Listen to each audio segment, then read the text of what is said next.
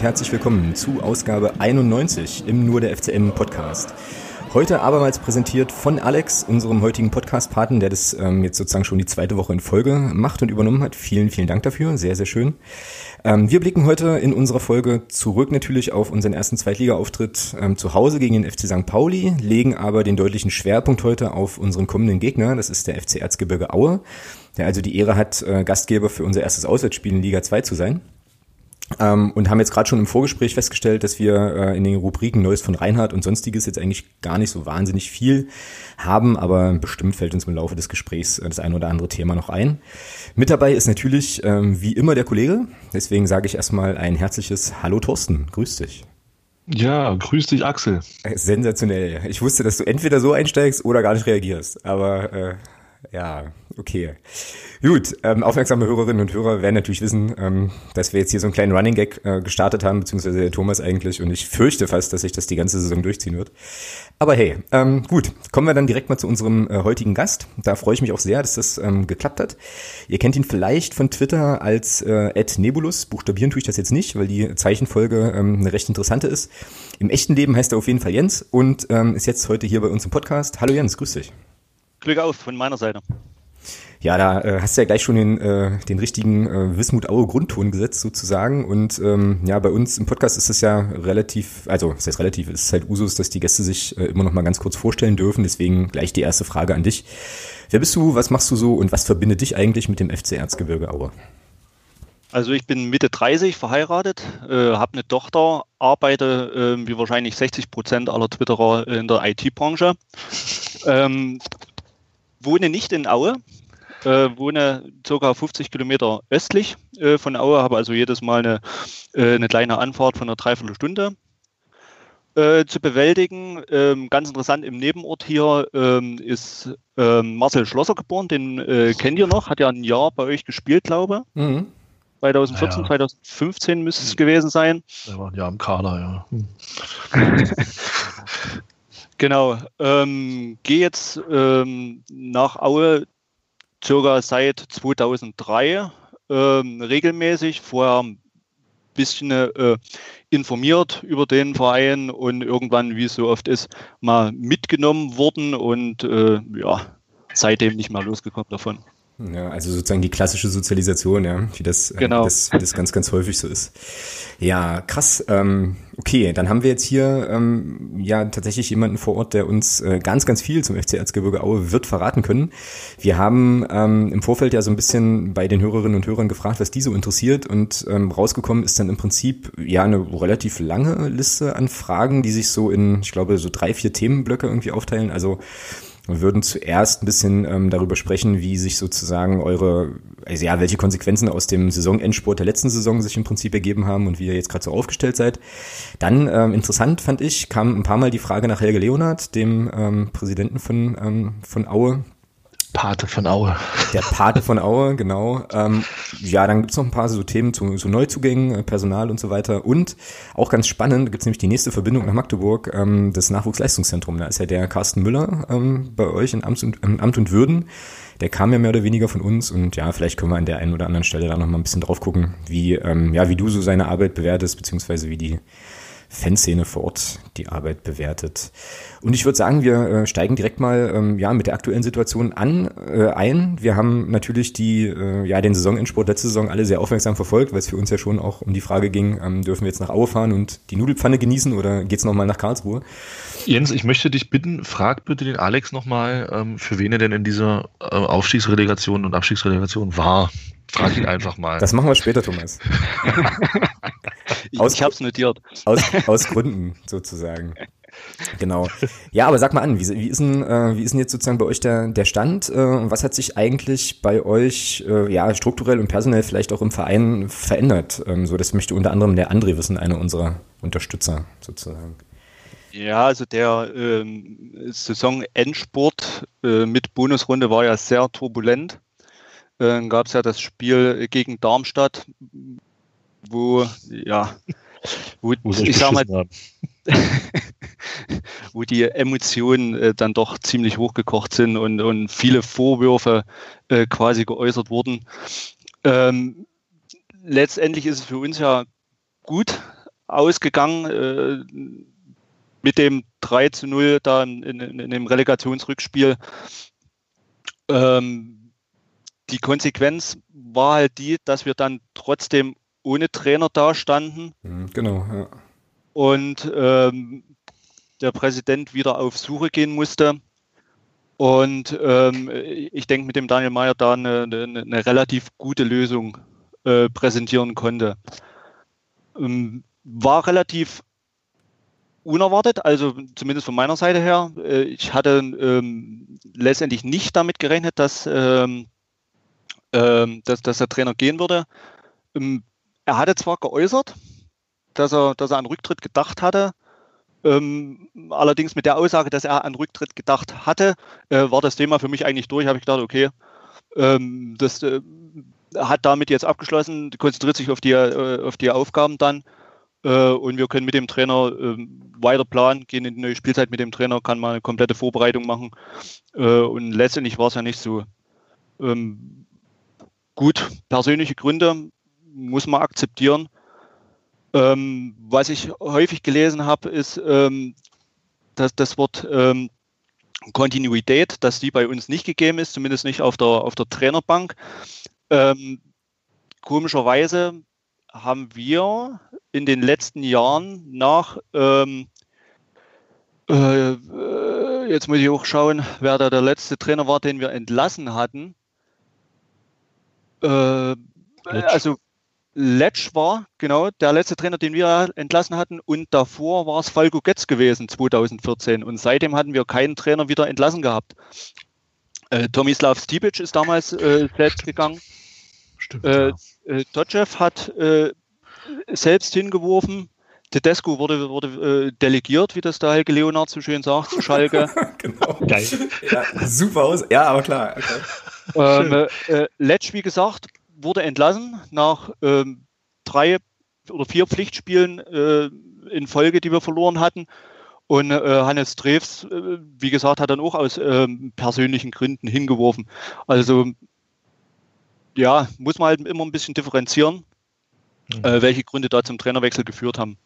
Ist denn der Robin Lenk bei euch noch Co-Trainer? Äh, Robin Lenk äh, ist noch Co-Trainer und wird es wahrscheinlich auch noch eine Weile bleiben. Da habe ich mal eine Frage. Äh, ich denke mal, du weißt jetzt, worauf ich hinaus will. Ja, ja. Ähm, wie, ist denn, wie sieht man denn das in Aue? Ich meine, das weiß ja, glaube ich, in Aue jeder, dass das der Schwiegersohn von Helge Leonard ist.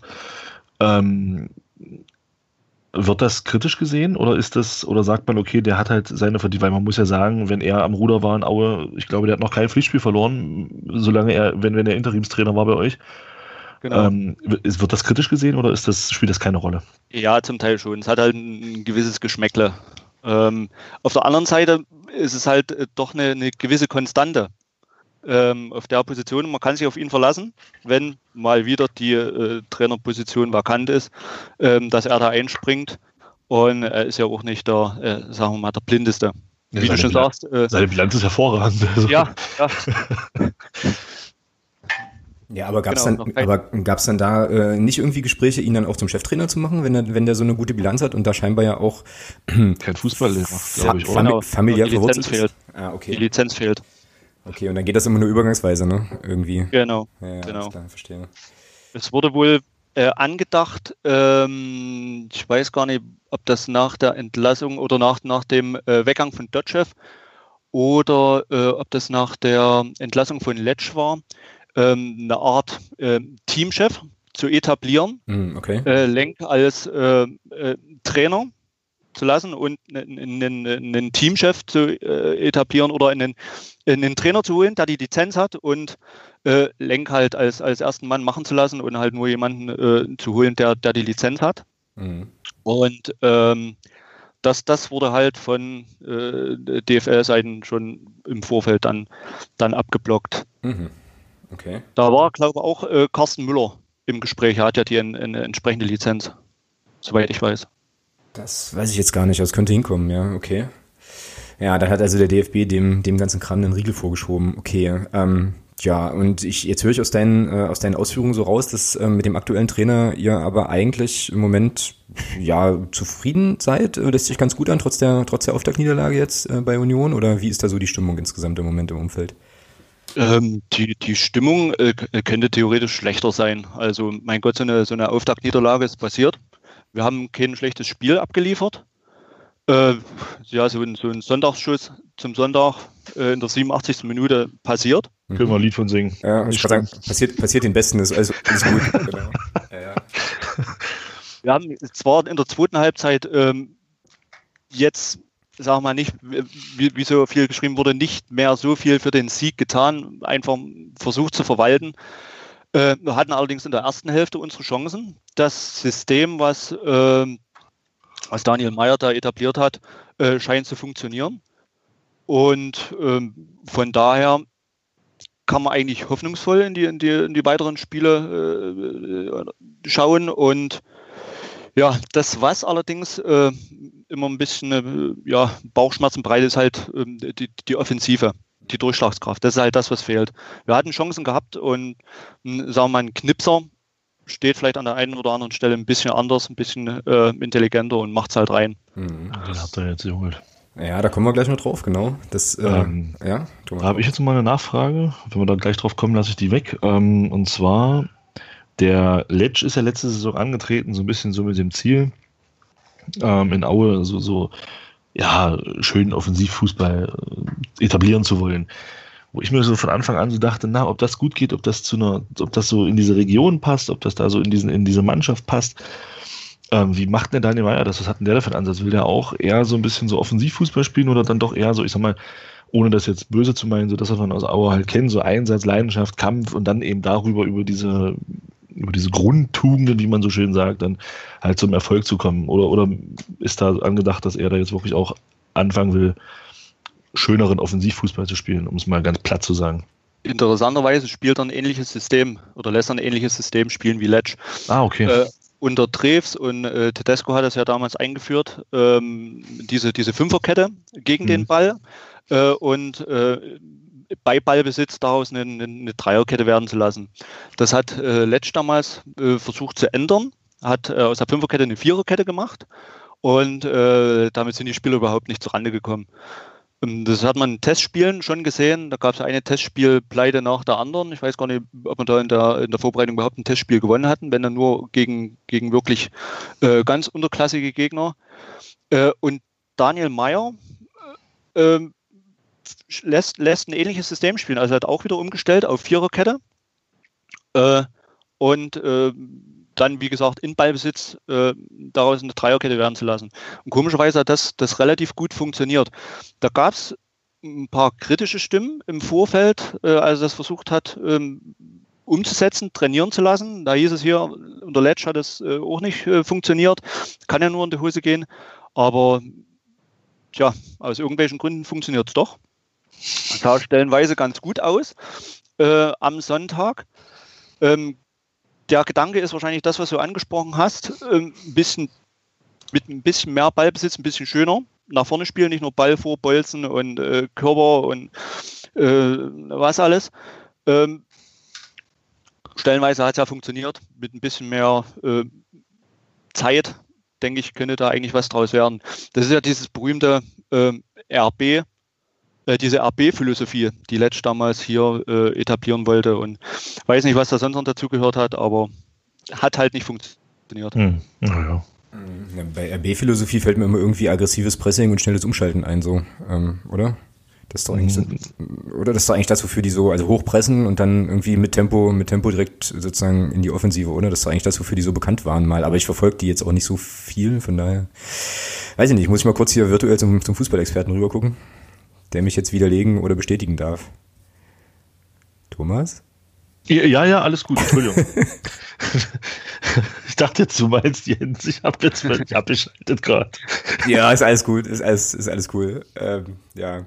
Nee, also ich wollte dich jetzt gerade noch mal ein bisschen interviewen zur, zur RB-Spielphilosophie und so, aber ähm, ja. Ach du, das, ich muss ja ganz ehrlich sagen, ich gucke da gar nicht so hin, weil mich dieser Verein kann man ja nicht sagen, dieses komische Ding da überhaupt nicht interessiert. Der Konzern, der Konzern meinst du? Genau. Ja. Ja, na krass. Ähm, jetzt sind wir schon so ähm, relativ stark auch in den äh, sozusagen spielerischen Spielphilosophie, Fragen und so weiter. Ähm, der André, hier einer unserer Unterst einer, bitte? Entschuldigung. Wieso, wofür? Ist alles gut? Tut mir leid. Was, dass du jetzt nicht aufgepasst hast, oder was? Nee, dass ich das jetzt so ein bisschen dahingelenkt habe. Nein, das Frage nach dem Herrn Lenk. Nein, ist doch alles gut. Aber ähm, also der André hat jetzt hier nochmal äh, uns ein bisschen ein Stammbuch geschrieben, ähm, dass er ganz gern wissen wollen würde, was sich denn außer der Trainerposition ähm, in Aue noch so getan hat im Vergleich zur letzten Saison. Also ist sozusagen durch diese Relegationsgeschichte, ist da infrastrukturell und äh, personell sonst noch irgendwie was passiert oder ähm, sind sozusagen die handelnden Personen in der zweiten und dritten Reihe und die Strukturen erstmal einigermaßen gleich geblieben, weil man sich einfach ungerecht behandelt fühlte und eigentlich normalerweise gar nicht in die Relegation gekommen wäre, wenn der Schiedsrichter nicht blind gewesen wäre gegen Darmstadt? Ähm, wir haben einen Athletiktrainer dazu bekommen, ähm, der unterstützt unseren Fitnesstrainer, den Werner Schupa. Ähm, gekommen ist der Marc Lorius aus äh, Sandhausen. Und dazugekommen ist noch ähm, der Philipp Alsleben als Videoanalyst. Der war aber schon im Verein und äh, äh, ist ja irgendwie im Jugendtrainerbereich äh, tätig, U15 glaube ich, und der unterstützt auch jetzt das Trainerteam äh, als Videoanalyst. Okay, also, das sind so die, die strukturellen Veränderungen, die mir jetzt dazu eingefallen sind. Okay, also sozusagen ähm, einfach noch so ein bisschen Support ähm, da im sportlichen Bereich an der, an der Stelle, ne? Genau, einen Schritt weiter in Richtung Professionalisierung. Ja. Wie ist denn das eigentlich in, äh, in Aue so mit, ähm, ja, insgesamt so der Perspektive? Ich finde, ich muss jetzt, ich muss das kurz einschieben, ich finde Aue als Standort ja eigentlich wirklich super spannend, weil ähm, der Ort ja jetzt nicht so riesig groß ist, ne? Und ich das echt faszinierend finde, dass ihr euch doch äh, jetzt mit dem einen, äh, also mit äh, Ausnahme dieses einen Jahres in der dritten Liga doch eigentlich kontinuierlich da in der zweiten Liga halten könnt. Ich finde das echt, also wirklich, äh, wirklich beeindruckend. Ähm, aber wie ist denn das perspektivisch bei euch so? Also ist das so, dass man sagt, naja, ähm, unteres Tabellendrittel, zweite Liga und, und, und Abstiegskampf und so ist, ist so das, was wir, also was, was sozusagen für uns wahrscheinlich das Maximale ist? Oder hat man schon eher so den Plan zu sagen, hm, wir würden uns schon ganz gern konsolidieren und möglicherweise auch nochmal nach, noch eine Etage weiter nach oben gucken? Ähm, also mit der Etage weiter nach oben gucken, ja, gucken kann man immer, aber ähm, ähm, das wird wohl Utopie bleiben. Es, es gab ja trotzdem mal äh, äh, schönen Stadionentwurf beim Uwe Leonard, äh, damals noch, äh, wo er noch Präsident war, in, in, in seiner Schublade, also ich glaube, weiß nicht, 30.000 oder 35.000 äh, Zuschauer Stadion, ähm, da in der Schublade schon hatte für den Fall, dass es doch mal eine, eine Etage höher geht. Ähm, aber ich sage mal, nach, also jetzt im 13. Jahr, zweite Liga, kann man sich eigentlich schon äh, als etablierten Zweitligist Absolut. sehen, auch wenn ja, äh, ja. das mit, sagen wir mal, insgesamt drei Jahren Unterbrechung war. Äh, und da ständig äh, immer nur nach unten zu schauen und äh, ständig im Abstiegskampf zu hängen, äh, nervt auf der einen Seite. Ähm, auf der anderen Seite ähm, brauchen wir das wahrscheinlich wir haben das im letzten Jahr gemerkt, als wir, glaube ich, fünf Spieltage vor Schluss plötzlich auf Platz 8 gespült worden sind. Der Druck war weg, alle haben gedacht, wir sind gerettet. äh, ja, und okay. plötzlich stehst du wieder unten drin. Kassierst eine Pleite nach der anderen. Äh, und ja, solange der Druck da war, ging's hat es funktioniert und äh, ja, wie gesagt, vielleicht brauchen wir das. Auf der anderen Seite äh, wurde halt auch immer gesagt, äh, dass wir uns unter den besten 36 äh, Mannschaften Deutschlands äh, ja, festsetzen wollen, eine der besten 36 Mannschaften Deutschlands sein wollen.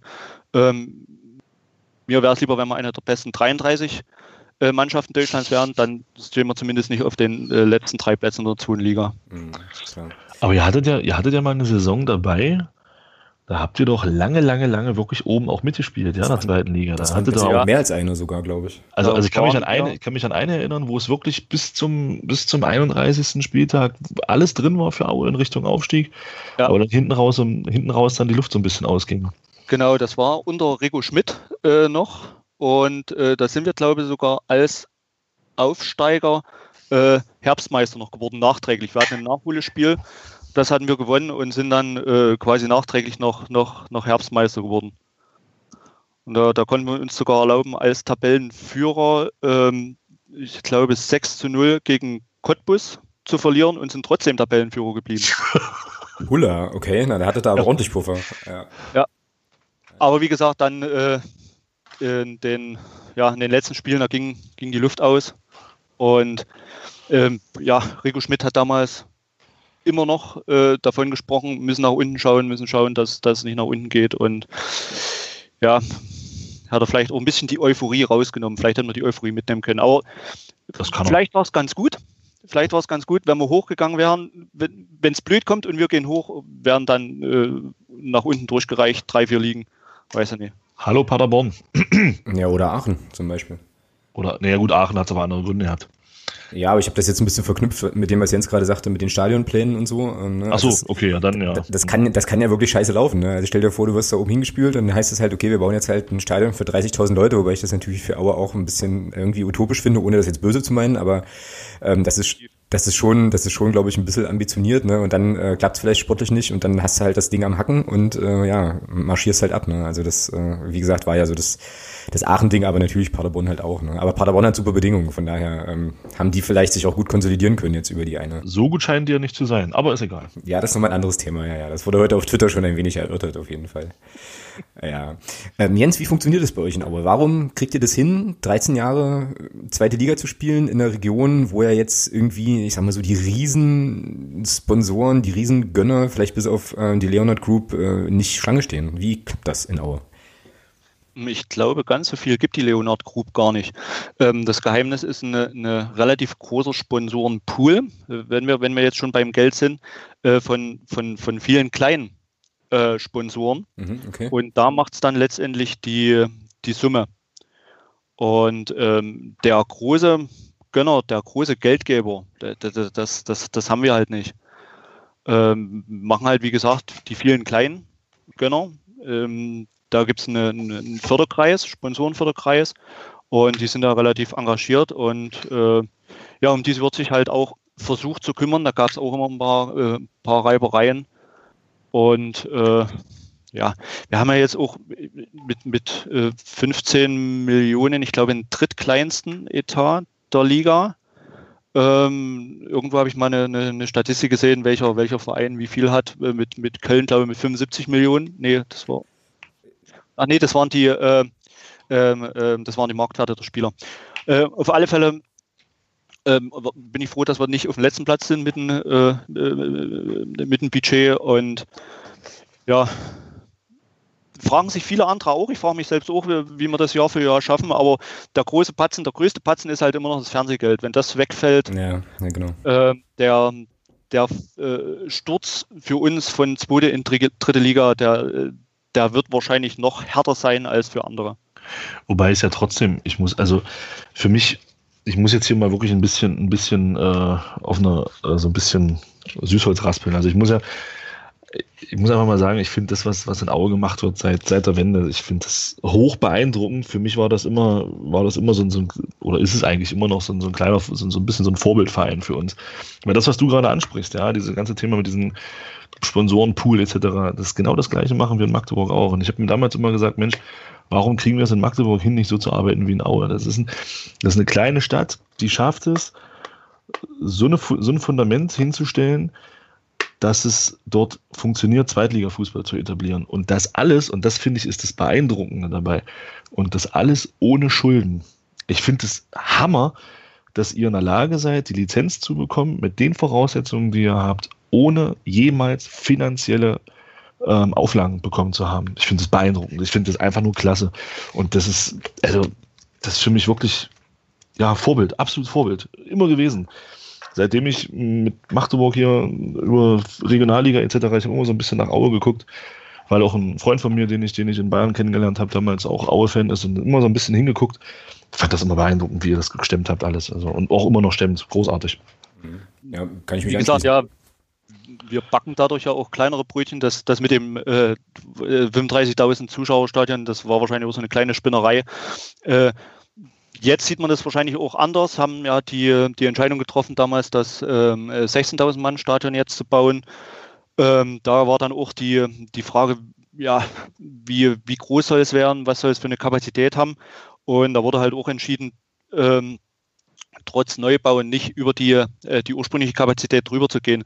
In Chemnitz hier haben sich ein 20.000 äh, Zuschauerstadion hingestellt und ja, das war ähm, bei Spitzenspielen zur Hälfte gefüllt und es, es, da, da, da ist es ein Grab, das ist ein Geldgrab. Mhm, und äh, da, da haben sie das in Aue deutlich anders gemacht. Die Voraussetzungen hier sind auch andere. Ähm, das Stadion selbst gehört dem Landkreis ähm, ist, glaube ich, das einzige äh, Stadion eines Profivereins in Deutschland, was äh, in, äh, in, in, in, kommunaler Hand ist oder in, in Landkreishand. Ähm, und ähm, genau dadurch, dass der Landkreis ähm, Verein dadurch quasi ein, ein, Stück weit unterstützt hat, ähm, konnte der Verein hier auch ganz oder kann der Verein äh, ganz anders hier, hier arbeiten. Der sitzt dann hier auf einem Schuldenberg äh, und zahlt dann Stadion ab, beziehungsweise äh, muss enorm viel, viel Pacht oder Miete bezahlen. Ähm, der, äh, der Anteil vom Verein und von Stadt äh, war, glaube ich, 1,5 Millionen. Hm. Äh, das ist echt und, schmal, ja, das geht.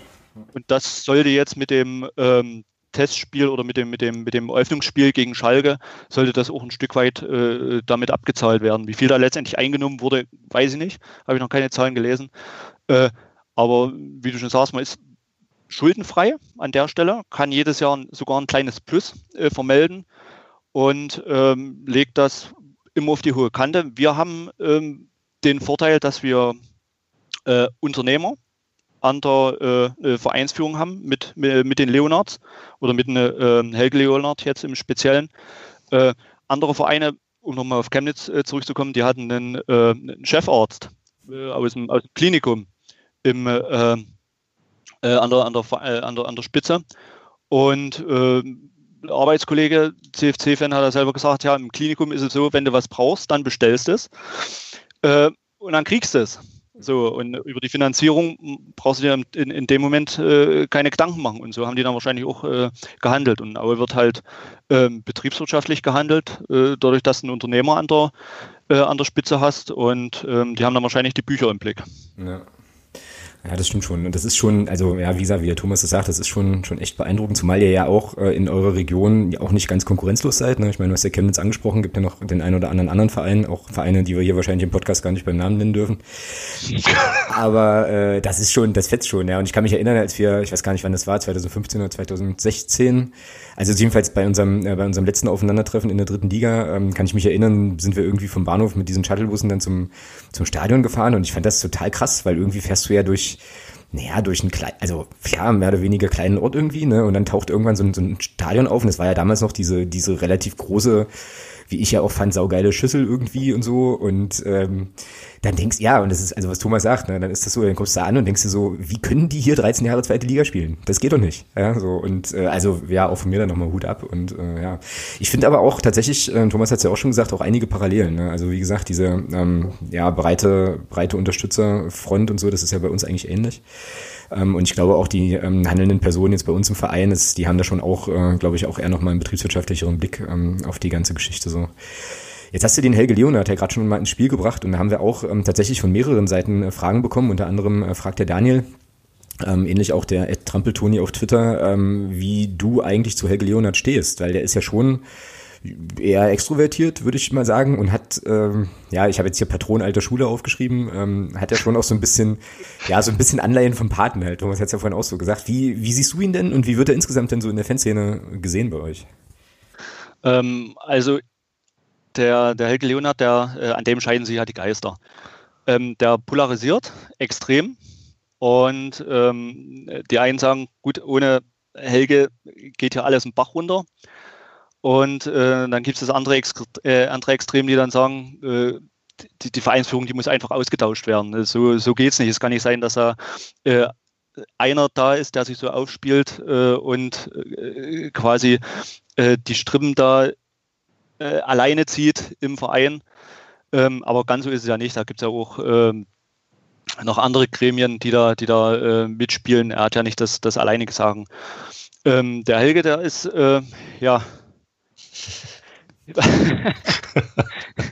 er ist ein absolutes Original und Auf jeden ich, Fall. ich freue mich jedes Mal, äh, wenn ich irgendwie ein, äh, ein, Video mit ihm sehe, weil er lässt immer wieder einen anderen gucken und äh, er lässt immer wieder einen Spruch, äh, haut immer wieder einen Spruch raus, äh, wo man schmunzelt.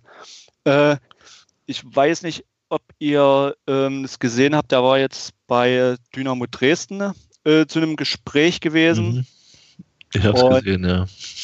Äh, ja, ist einfach wunderbar. Also ich, ich persönlich äh, äh mag ihn, äh, ich mag seine Art und ähm, er, ja, er setzt im Grunde das fort, was, was, was sein Bruder Uwe äh, seinerzeit angefangen hat äh, mit seiner Art. Und ja, die, die Eröffnungsreden im Stadion sind ja grenzwertig, aber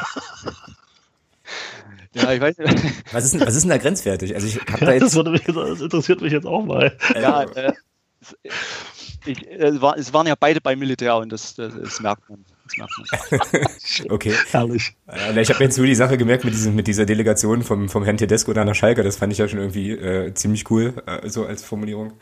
Ja, ja, es ist ein, äh, ist ein interessanter Typ auf jeden Fall. Also jedes Mal, wenn ich den sehe, ähm, irgendwie, wenn man ihn mal äh, irgendwie erleben kann in Interviews und so weiter, frage ich mich immer so, würde ich unter ihm arbeiten wollen? Und ich bin mir ziemlich sicher, dass ich das nicht tun wollen würde, ähm, weil ich kann mir schon vorstellen, dass der schon auch naja, der ist bestimmt auch nicht immer so ausgeglichen und entspannt, oder? Der kann bestimmt auch mal ordentlich auf den Putz hauen und so. Ähm, aber ja, also scheinbar macht er ja in Aue, tut er ja Aue richtig gut.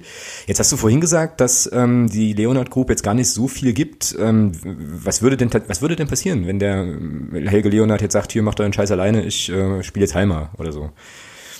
Ähm, also dann bin ich ziemlich sicher, dass, dass äh, die Leonard Group trotzdem weiter äh, Geld geben würde ähm, wie gesagt, sie sind ja nicht der Hauptgeldgeber, äh, beziehungsweise alleinige Geldgeber.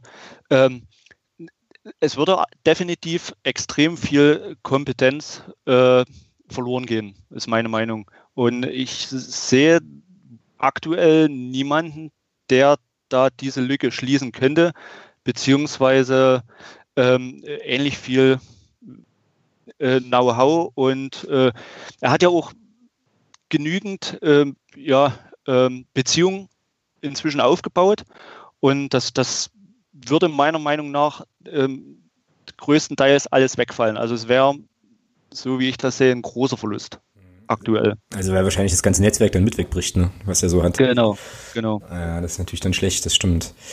Ja, aber aktuell scheint er ja äh, fest im Sattel zu sitzen. Ähm, übrigens habe ich jetzt gerade, während ich das sagte, so dieses dieses Bild von, das ist jetzt übelst fies, ne, aber von Putin äh, im Kopf, wie er auf irgendeinem Bären oberkörperfrei reitet und stellte mir jetzt vor, wie, äh, wie Helge Leonard das auch tut, so durch die äh, durch das Erzgebirge. Aber ähm, ich glaube, an der Stelle ist er, glaube ich, nicht ganz so krass drauf. Ich, Im, im Auer Tierpark gibt es auch, glaube keine Bären.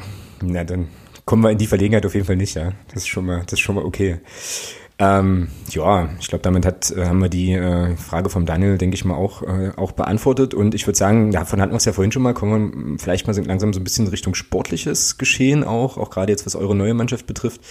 Da haben wir vom Christian aus unserem Unterstützerinnen und Unterstützerkreis eine Frage bekommen, die ähm, dreht sich um den Jan Hochscheid, der, so verstehe ich die Frage, wohl schon mal in Aue gewesen sein muss. Ich bin da nicht ganz sicher und jetzt zurückgekommen ja. ist.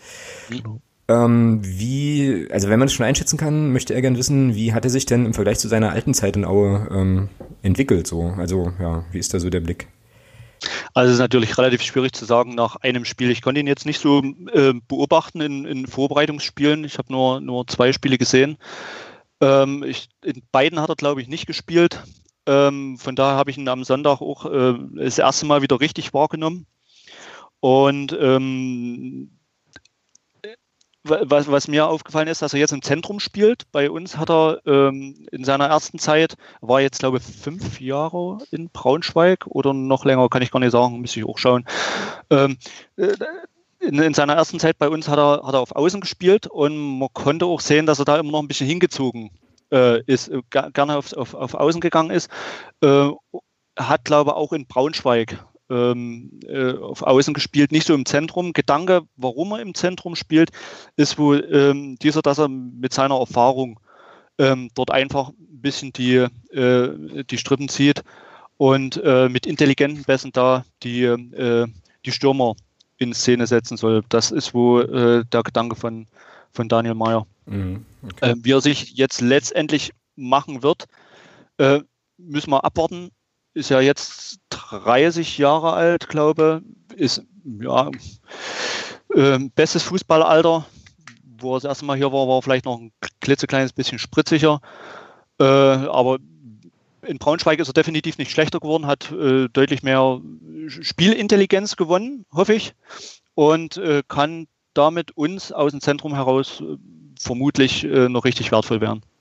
Ja, und hat jetzt auch gegen Union ja gespielt und ist dann ausgewechselt worden, habe ich jetzt hier gerade genau. nochmal gesehen. Ähm, irgendwie ist dann Tom, Tom, ba oh, Tom Baumgart reingekommen, richtig? Mhm, genau. Ja, aber auch so taktische Gründe, 70 Minuten, äh, 78 Minuten. Ja, na cool, dann, dann werden wir den ja auf jeden Fall, oder ziemlich sicher, wenn jetzt nicht in, unter der Woche noch irgendwas passiert, dann auch am Sonntag sehen. Ähm, und können uns ja dann auch mal so ein bisschen ein Bild machen. Der Christian hatte auch noch so ein paar Fragen in Richtung Trainer. Ich glaube, die hatten wir aber vorhin schon so ein bisschen mit angeschnitten. Also, ähm, ja, wie sich Daniel Meyer macht, das haben wir schon besprochen. Und die Veränderung, ja gut, welche Veränderungen, ähm, hast du ja gerade gesagt, hat dann, äh, also stellt auf eine Viererkette äh, um. So, und dann ist jetzt ja noch eine Frage, kommt auch von Christian, fand ich ganz, ganz lustig. Ähm, Stelle ich jetzt mal so, wie sie hier steht. Ist es nicht gefährlich, Menschen aus der verbotenen Stadt so viel Verantwortung zu übertragen?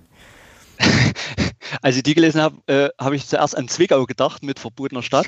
Ja, ich habe auch noch an eine ganz andere Stadt gedacht, deren Namen wir ja auch nicht nennen dürfen, aber äh, ja, ich glaube, er meint Dresden, oder?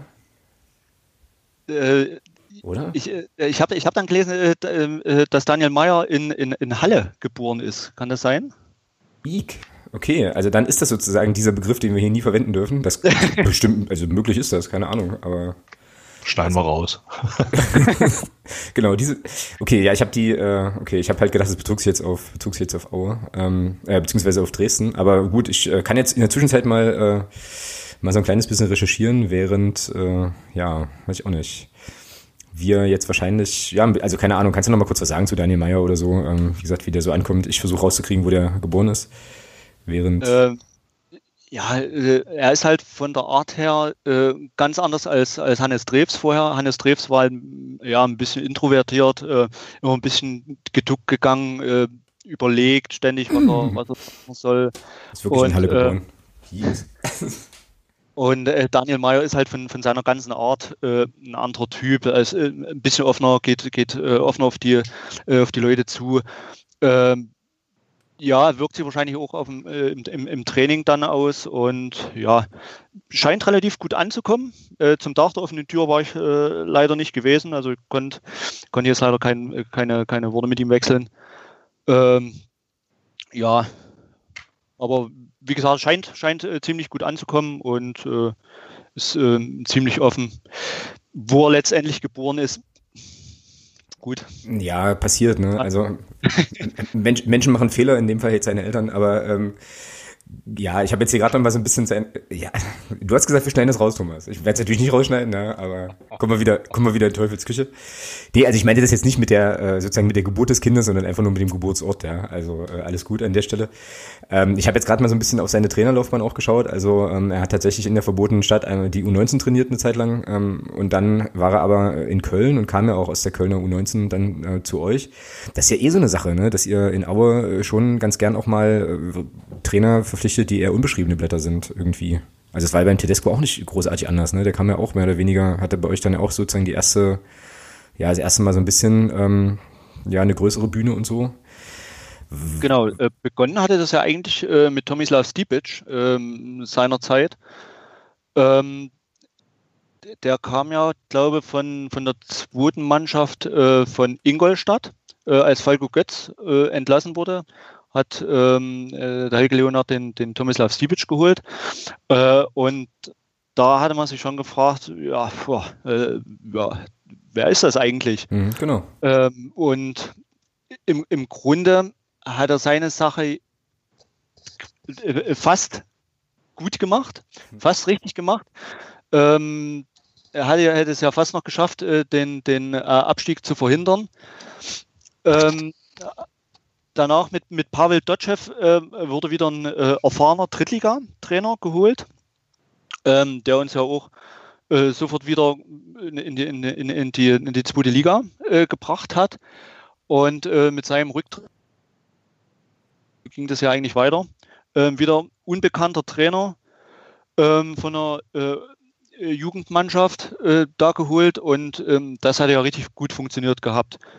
Und interessanterweise mit Thomas Letsch dann wieder jemanden geholt, der jetzt nicht im, im Jugendbereich äh, tätig war äh, zu dem Zeitpunkt. Äh, warum die Entscheidung da gefallen ist, weiß ich nicht.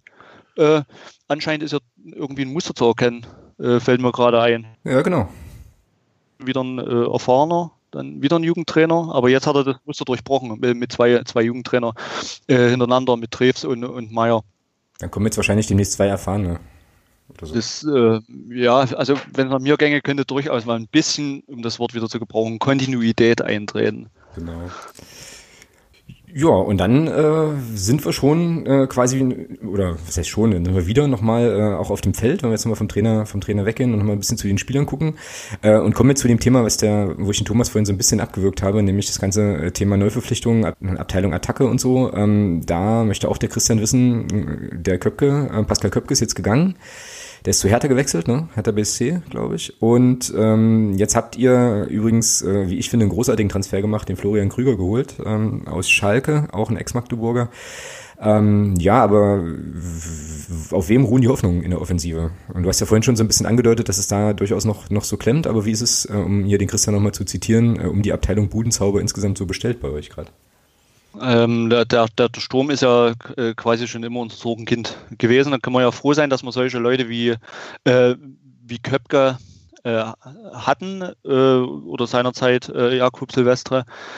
Ähm, jetzt mit dem Weggang von Köpke, äh, ja, würde ich gerne wissen, wer die, wer die Rolle einnehmen kann. Ähm, Bertram hat sich angeboten, die, die, die Rolle äh, von Pascal Köpke, äh, Köpke, einzunehmen. Hat es ja auch gezeigt im äh, Relegationsrückspiel, dass er das äh, kann mit seinen drei Toren, wenn er einen richtig guten Tag hat. Ähm, Nazarov ja, wirkt oft unglücklich, ist präsent, aber ja, ihm fehlt dann auch die Durchschlagskraft. Ähm, letztendlich hat man ähm, mit dem Transfer äh, gestern von, von Pascal Destro von Dynamo Dresden äh, nochmal ordentlich zugeschlagen. Äh, war wohl mal äh, Drittliga-Torschützenkönig, wenn ich das richtig in Erinnerung habe. Ähm, war da auch bereit, mal ein bisschen Geld hinzublättern, 300.000 Euro, ähm, was eigentlich auch nicht jedes Jahr ähm, der Fall ist bei uns, dass wir Geld für Spieler ausgeben oder so viel Geld. Ähm, und ähm, Helge Leonard hat ja gesagt, äh, das, was er von den Spielern, da ist jetzt äh, auch Krüger mit äh, äh einbezogen, äh, was er von den Spielern erwartet, ist halt äh, ganz klar Tore schießen. Ähm, wobei Krüger sehe ich eher so als Perspektivspieler. ja, Helge Leonard hat ihn als, ja, als, als strategisches Investment bezeichnet. Also, okay. Ähm, Gen genau. Ja, okay, also mit dem Testrot, das stimmt. Da habt ihr äh, gestern auf jeden Fall nochmal so ein bisschen für Aufmerksamkeit äh, gesorgt. Ist das eigentlich ein Problem, so Fanszene-technisch, dass der in Dresden ja, glaube ich, auch relativ, relativ beliebt war und so? Weil Dresden-Aue ist ja auch nicht so einfach, oder? Die Beziehung. Ähm, ja, die ist nicht wirklich einfach, das stimmt. ähm, ja, ähm, also im ersten Moment habe ich auch äh, auf den Kalender schauen müssen, ob nicht der 1. Ab, äh, 1. April ist.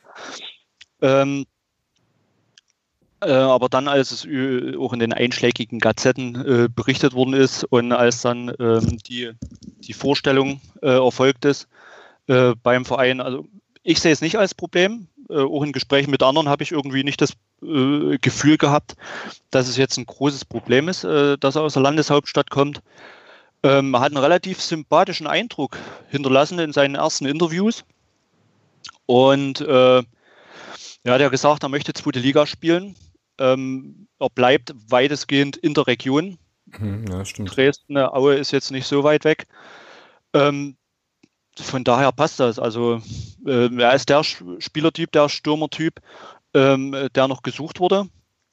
Äh, von daher, ja, wenn er jetzt nicht gerade drei Eigentore gegen Dynamo äh, schießt, dann äh, denke ich, könnte das eigentlich was werden. Mhm. Ja, und das ist ja dann wahrscheinlich auch so, wie es halt immer ist. Ne? Also wenn die, wenn die Spieler dann funktionieren und mit der entsprechenden Mannschaft erfolgreich sind, dann ist halt auch die Vergangenheit da relativ schnell, wahrscheinlich relativ egal. Spätestens, genau. wenn er gegen Dresden das entscheidende Tor macht. Mhm, genau. Und dann, und dann aus Anstand nicht jubelt und so, diese ganzen Geschichten. Ja. ja. Ähm, kannst du sagen, wer diesen Florian Krüger-Transfer äh, eingedealt hat? Also hatte das vielleicht tatsächlich zu tun mit, mit unserem Carsten Müller? Also mit eurem jetzt Carsten Müller, aber dem Carsten Müller, der von uns ja, der von uns kam halt äh, und der natürlich da auch noch den Florian Krüger, glaube ich, sogar noch kennen dürfte. Also ich habe mal geschaut, äh, Müller war bis 2014 bei euch im Verein mhm. und äh, Krüger bis 2015. Also müssten sich eigentlich noch kennen. Ja, genau.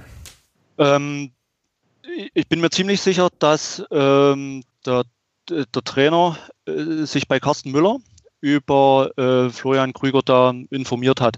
Ob jetzt Carsten Müller da was eingefädelt hat, kann ich mir fast nicht vorstellen, da er ja von, von Schalke kam. Ähm, aber mit Sicherheit äh, wurde da Carsten Müller konsultiert. Ähm, als äh, Leiter des Nachwuchsleistungszentrums kennt den, den äh, Florian Krüger, wie gesagt. Äh, und von daher wurde da sicherlich Wert auf seine Meinung gelegt. Mhm. Ist auch auf jeden Fall äh, ein Spieler, also ich, ich weiß nicht, Thomas, ob du das äh, auch so gemacht hast, aber ich habe den, Werdegang von ihm halt schon auch so ein bisschen verfolgt, weil der war ja bei uns in der Jugend sehr, sehr erfolgreich und hat ja dann auch auf Schalke bis, bis er dann irgendwann mal eine relativ schwere Verletzung hatte, eigentlich auch alles in Grund und Boden geschossen da vorne im Sturm. Ne? Also ähm, irgendwie weiß ich nicht, also wir hatten, Thomas und ich hatten so ein bisschen hin und her geschrieben dann, als der Transfer äh, verkündet wurde, oder ich glaube bei uns in der Fanclub-Gruppe, weiß ich gar nicht mehr genau, aber haben eigentlich beide so gedacht, das ist für den Florian Krüger eigentlich eine ziemlich gute erste Station, oder Thomas? So, Aue? Ja, also definitiv. Ähm, ich glaube, das ist schon ein ruhiges Umfeld. Ähm, klar, die Erwartungen sind schon, denke ich mal, wenn man das so raushört, Klassenerhalt, aber ähm, der kann es da in Ruhe entwickeln und äh, für die erste Station im Männerbereich ist das, glaube ich, ideal. Ja. Was ich schade fand, war, wo Herrn Krüger gestern da ein bisschen untergegangen ist. Ähm, durch, durch den ähm, Transfer von Testro mit, äh, war halt hauptsächlich Testro im, ja, äh, im, im, Gespräch und ähm, aber, ja. aber ist das für den, ist das für den Jungen nicht, nicht sogar eine Idealsituation? dass sich medial jetzt eigentlich alles auf den Testro-Transfer stürzt und er da in Ruhe im Hintergrund so ein bisschen. Ich glaube, das ist für so einen jungen Spieler ist das gar nicht so verkehrt, ja, weil er gar nicht so im Mittelpunkt ja, steht. Ja, kann man natürlich auch so sehen. Ähm, wie ist das eigentlich mit dem Carsten Müller? Ähm, du hast ja gerade gesagt, er ist Leiter des Nachwuchsleistungszentrums äh, in Aue, was glaube ich auch neu ist. Jedenfalls hatte mir das äh, hier der ein anderer Christian, aber auch ein Christian auf jeden Fall nochmal in die äh, in die Frageliste geschrieben. Wie ja, wie wird er denn so gesehen? Wie wird denn seine Arbeit so bewertet insgesamt auch in der Fanszene und so? Ähm, der Carsten Müller, der, der macht eine wahnsinnig gute Arbeit im Nachwuchsleistungszentrum. In 2013 ähm, wurde dem Auer Nachwuchsleistungszentrum eine, äh, ein schlechtes, wenn nicht sogar ein vernichtendes äh, Urteil oder ein vernichtendes Zeugnis ausgestellt. Die haben, glaube boah, jetzt habe ich die Zahlen vergessen, nur 60 Prozent oder 40 Prozent äh, der, der gestellten Bedingungen äh, erfüllt. Und da war ja Carsten Müller noch nicht da. Mhm. Äh, Im letzten Jahr wurde das äh, Auer Nachwuchsleistungszentrum ausgezeichnet mit äh, zwei Sternen. Dafür gab es, glaube ich, auch vom, vom DFB eine kleine finanzielle äh, mhm. Zuwendung. Und ähm, der Carsten Müller als äh, Leiter des Nachwuchsleistungszentrums äh, hat da mit Sicherheit eine, eine Riesenaktie dran. Also von daher äh, kann man eigentlich nichts anderes sagen, als dass er da einen absolut äh, starken Job macht. Mhm. Ich glaube, wir waren damals auch alle, oder das war damals schon auch für uns so eine Sache, dass viele das schade fanden, dass er bei uns dann geht. Ähm, ich meine, jetzt haben wir natürlich da personell auch nochmal eine ganz andere Konstellation mit dem Thomas Hossmann und dem Sören Osterland und so weiter. Also sind wir da jetzt auch ganz gut aufgestellt. Aber das war, kann ich mich gut dran erinnern, damals, glaube ich, glaube, der wurde verabschiedet. Wurde der nicht verabschiedet, Thomas, beim Pape Cup irgendwann? Oh du, das kann ich dir nicht mehr sagen, das weiß ich nicht. Irgendwas, also ich meine mich dunkel irgendwie zu erinnern, aber auf jeden Fall hat man schon gesagt, na, ist schon schade, dass er geht, weil ähm, ja, absolute, absolute Kapazität. Ne? Und äh, wir wurden gebeten, ihn an der Stelle, äh, also ich weiß nicht, ob es hört, wäre natürlich löblich, aber ihn auf jeden Fall an der Stelle auch nochmal herzlich zu grüßen. Ähm, auch vom, vom Christian Klinsmann ähm, als einem unserer Unterstützer. Also äh, Grüße auf jeden Fall nochmal nach Auer an äh, Carsten Müller an der Stelle, dass wir es auch untergebracht haben hier. Okay, Gut, ähm, dann kommen jetzt noch zwei so Fragen, die, wo ich auch äh, schmunzeln musste. Der äh, Ed, der Ed van Elten bei Twitter würde, würde gern von dir wissen, was sind denn so deine Groundhopping-Trips in Kroatien? ich, ich, war dieses Jahr das allererste Mal in Kroatien überhaupt zu einem Fußballspiel. Also äh, da muss ich auch schmunzeln bei der, bei der äh, Frage. Dabei dachte ich eigentlich, dass, dass, dass er hier in der, in der äh, Community der, der Groundhopper ist. Ähm, äh, ja, ich kann einfach nur kurz erzählen, äh, wie, wie das in Pula abgelaufen ist. Äh, ich hatte halt die äh, oder ich hatte halt das Glück, gerade zu der Zeit in Pula zu sein, als da der Saisonauftakt war von Pula. Jetzt muss ich selbst mal auf die Karte schauen, gegen wen die gespielt haben. NK Slaven Belupo. Mhm. Ähm, ja, oft kopiert, nie erreicht. Ähm, ja, dort geht es ein bisschen anders zu als bei uns. Die haben, glaube ich, auch einen äh, äh, 9000 Zuschauer fassendes Stadion. Das war schätzungsweise mit 1500 Zuschauern ähm, gut gefüllt. Ähm, es waren circa ja, 100 Ultras anwesend, Rest ähm, normales äh, Publikum. Es gibt kein Bier dort auf den, äh, äh, auf den Rängen. Ähm, dafür kostenloses Wasser wurde äh, verteilt, waren ja auch noch knapp äh, 30, 32 Grad abends. Äh, da haben wir es wieder. Ja, Watergate, Und, ja, genau. Ähm, ja, unterste dritte Liga, äh, unter, unterste Hälfte dritte Liga äh, ungefähr, äh, ungefähr verankern, wenn nicht sogar schlechter. War, ja, sagen wir mal so, war den Temperaturen geschuldet. Letztendlich war es irgendwie eine 1 zu 1. Ähm, ja, ich glaube, ich muss es so schnell nicht wieder haben, war ganz, ganz interessante Erfahrung mal. Wie gesagt, ich, es hat diesmal das erste Mal im Urlaub geklappt, da überhaupt sowas zu besuchen. Und kann daher keinen äh, keinen anderen ja, Ground empfehlen. Ja, aber, aber Pula ist doch auf jeden Fall dann schon mal, schon mal die Empfehlung. Äh, geht jetzt auf jeden Fall raus. Also fahrt da alle hin, guckt euch das an. Ähm, gibt's Wasser umsonst. Da gibt's Wasser umsonst, genau. Gibt, gibt äh, Zweitligastandorte, wo das nicht so ist, ähm, oder nicht so einfach ist zumindest, aber da kommen wir gleich nochmal drauf. Genau. Interessant äh, in Kroatien sind ähm, die Tickets alle personalisiert. Okay. Äh, man kann also ohne Personalausweis äh, keine Tickets kaufen, wird dann auch noch äh, auf das Ticket gedruckt, der Name. Und ähm, ja, hat er auch zur Folge gehabt, dass er äh, sich relativ lange Schlangen gebildet haben vor dem, vor dem Stadion, trotz relativ weniger Zuschauer. Äh, ein anderer Punkt allerdings ist äh, der Preis. Da für einen ähm, Stehplatz oder äh, für einen Platz in der Kurve bezahlt man ähm, 20 Kunat, das sind äh, 3 Euro. Äh, ja, für einen Sitzplatz 30 Kuna, 4 Euro. Geht. Also ist, ja vernünftige Preise. Genau. Das heißt bei uns für ein Bier, Alter, 4 Euro. Ja, oder, oder halt einen halben Liter Wasser, ne? Oder ein halben Liter Wasser. da, da, haben wir es wieder. Ach hey. Okay, und dann möchte ich, äh, also möchte der Thomas ja ganz gern ähm, sozusagen vielleicht auch zum, zum Abschluss der äh, ja, dieses äh, Aue-Blocks nochmal wissen, wie kann man euch denn am besten schlagen? Wenn wir jetzt am Sonntag gegen euch spielen, ähm, was müssen wir tun, um äh, siegreich sozusagen den Platz zu verlassen? Ich, Standards. Standards. Okay. Klare Ansage. Das, ja, hat schnell, das stimmt nicht. Das kann nicht stimmen.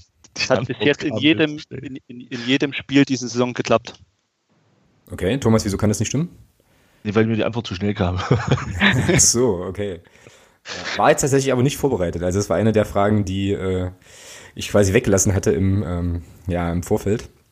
Ja, aber Standardsituation, okay, das äh, klingt nach einer Sache, die auf jeden Fall für uns vielleicht auch ein probates Mittel Mittel der Wahl sein kann. Ähm, okay, ja, und dann, weiß ich nicht, Thomas, hast du noch äh, Aue-spezifische Fragen? Ja, ich habe tatsächlich noch eine Frage. Und zwar, äh, Jens, erstmal Frage vorweg, wo, in welchem Teil des Stadions bist du eigentlich zugegen? Ähm, Block U, also äh, Hintertortribüne ähm, Richtung Eckfahne. Okay. Wer ist bei euch auf die goldene Idee gekommen, den Fanblock mit 2,20 Meter hohen Zäunen zu trennen? Ähm, äh, also zwischen den Blöcken, ne? Genau. Ähm, genau. Das äh, ist ein, ein Riesenthema, das was auch äh, zu äh, Kontroversen geführt hat mit, mit der Vereinsführung äh, von Fanseite her.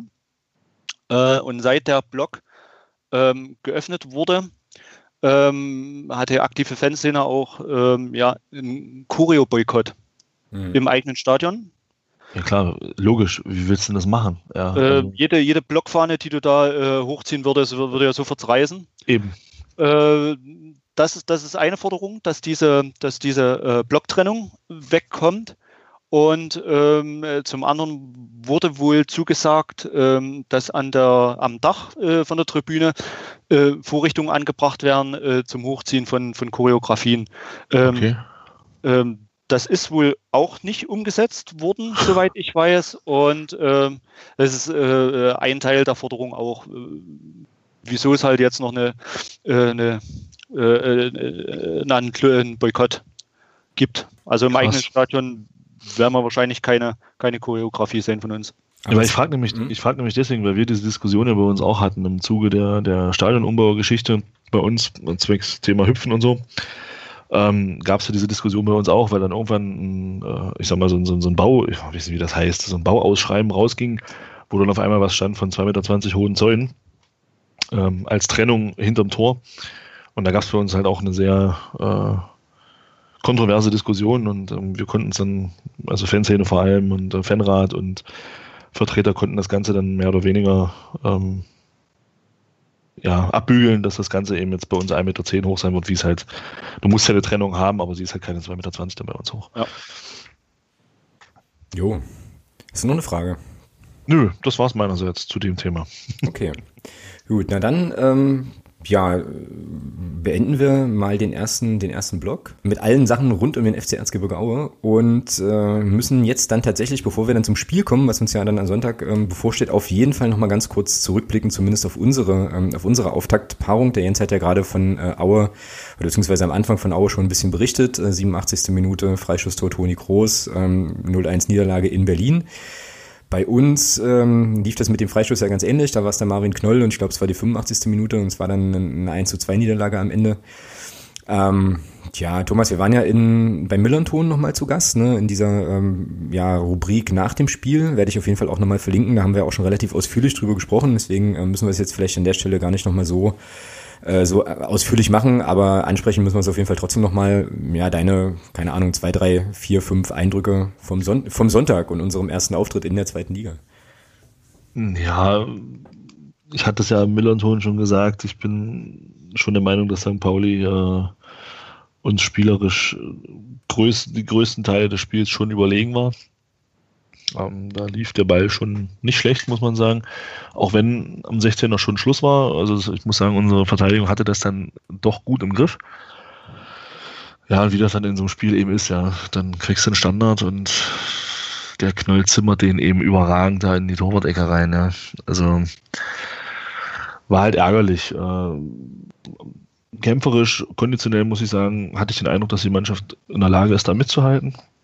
Ähm, aber eben so ein bisschen, ja, so ein bisschen die Durchschlagskraft im Angriff hat gefehlt und um da eben als Sieger vom Platz zu gehen. Also auch wenn ein Punkt sicherlich nicht unverdient gewesen wäre, geht der Sieg für Pauli trotzdem meiner Meinung nach in Ordnung und ja, wie sagt man so schön, kannst du einen Strich machen. Uh, also, äh, Mund, sehr geil. Mund abputzen und dann geht es am Sonntag nach Aue und dann geht es ja wieder bei 0-0 los. Ja? Genau, so, Phrasenschwein 4 zu 1 für den Thomas, sau gut. Ähm, ja, ich habe äh, jetzt nochmal so ein bisschen geguckt, auch im Vorfeld, auch nochmal im Vergleich zum, zum Spiel äh, vom FC Erzgebirge Aue halt in Berlin. Ähm, du hast mir ja diese fantastische Webseite empfohlen, whoscored.com, mit äh, lauter äh, großartigen Statistiken und so weiter. Und ähm, da ist das Spiel statistisch so, also unseres jetzt gegen den FC St. Pauli ja einigermaßen ausgeglichen eigentlich. Ne? Also traurige fünf Schüsse aufs Tor ähm, von irgendwie beiden Mannschaften scheinbar. Wenn man jetzt mal zu Union gegen, äh, gegen Aue schaut, da ist das Verhältnis 17 zu 7. Ja? Also Union irgendwie 17 Mal aufs Tor geschossen, Aue 7 Mal äh, oder Schüsse generell, Entschuldigung, äh, Shots on Target, also Schüsse aufs Tor waren dann äh, 3 zu 1 äh, bei Berlin und bei uns waren es ja, 2 zu 4. So, also die Zahlen sprechen da eigentlich eher so eine ausgeglichene Sprache, aber ich hatte optisch auch den Eindruck, ähm, dass ähm, insbesondere in der zweiten Halbzeit das St. Pauli eigentlich im Griff hatte. Ne? Zum, zumindest hatten die, ja, machten die nicht so den Anschein, als würden die in irgendeiner Form nervös werden. Ja? Also schon nach dem Rückstand nicht ja, äh, irgendwie ja. und äh, dann nach dem Ausgleich sowieso nicht, wo äh, eben der Michael Niemeyer leider so ein bisschen unglücklich aussah auch. Ja, naja, gut, und dann dieses Freistoßding, ähm, von unserer Position aus war das äh, die Vorgeschichte ja auch nicht so super gut zu erkennen. Ich habe dann später noch so ein paar Sachen gelesen, dass das auch so eine, also eine Kann-Geschichte gewesen sei, also dass man nee. Freistoß nee. nicht hätten geben müssen unbedingt. Also irgendwie, ich habe es nur gelesen, ich habe jetzt keine Bewegtbilder zu der Szene vorher nochmal gesehen. Also meiner Meinung nach nicht. Also für mich ist das ein klarer Freistoß. Er kommt einfach einen Tick zu spät und trifft ihn dann und der Ball ist weg. Ja. Der St. Pauli-Spieler spitze den Ball weg und ähm, nämlich nicht mehr kommt dann einfach zwei Zehntelsekunden zu spät und trifft ihn dann und für mich ist das ein klarer Freistoß. Mhm, ja.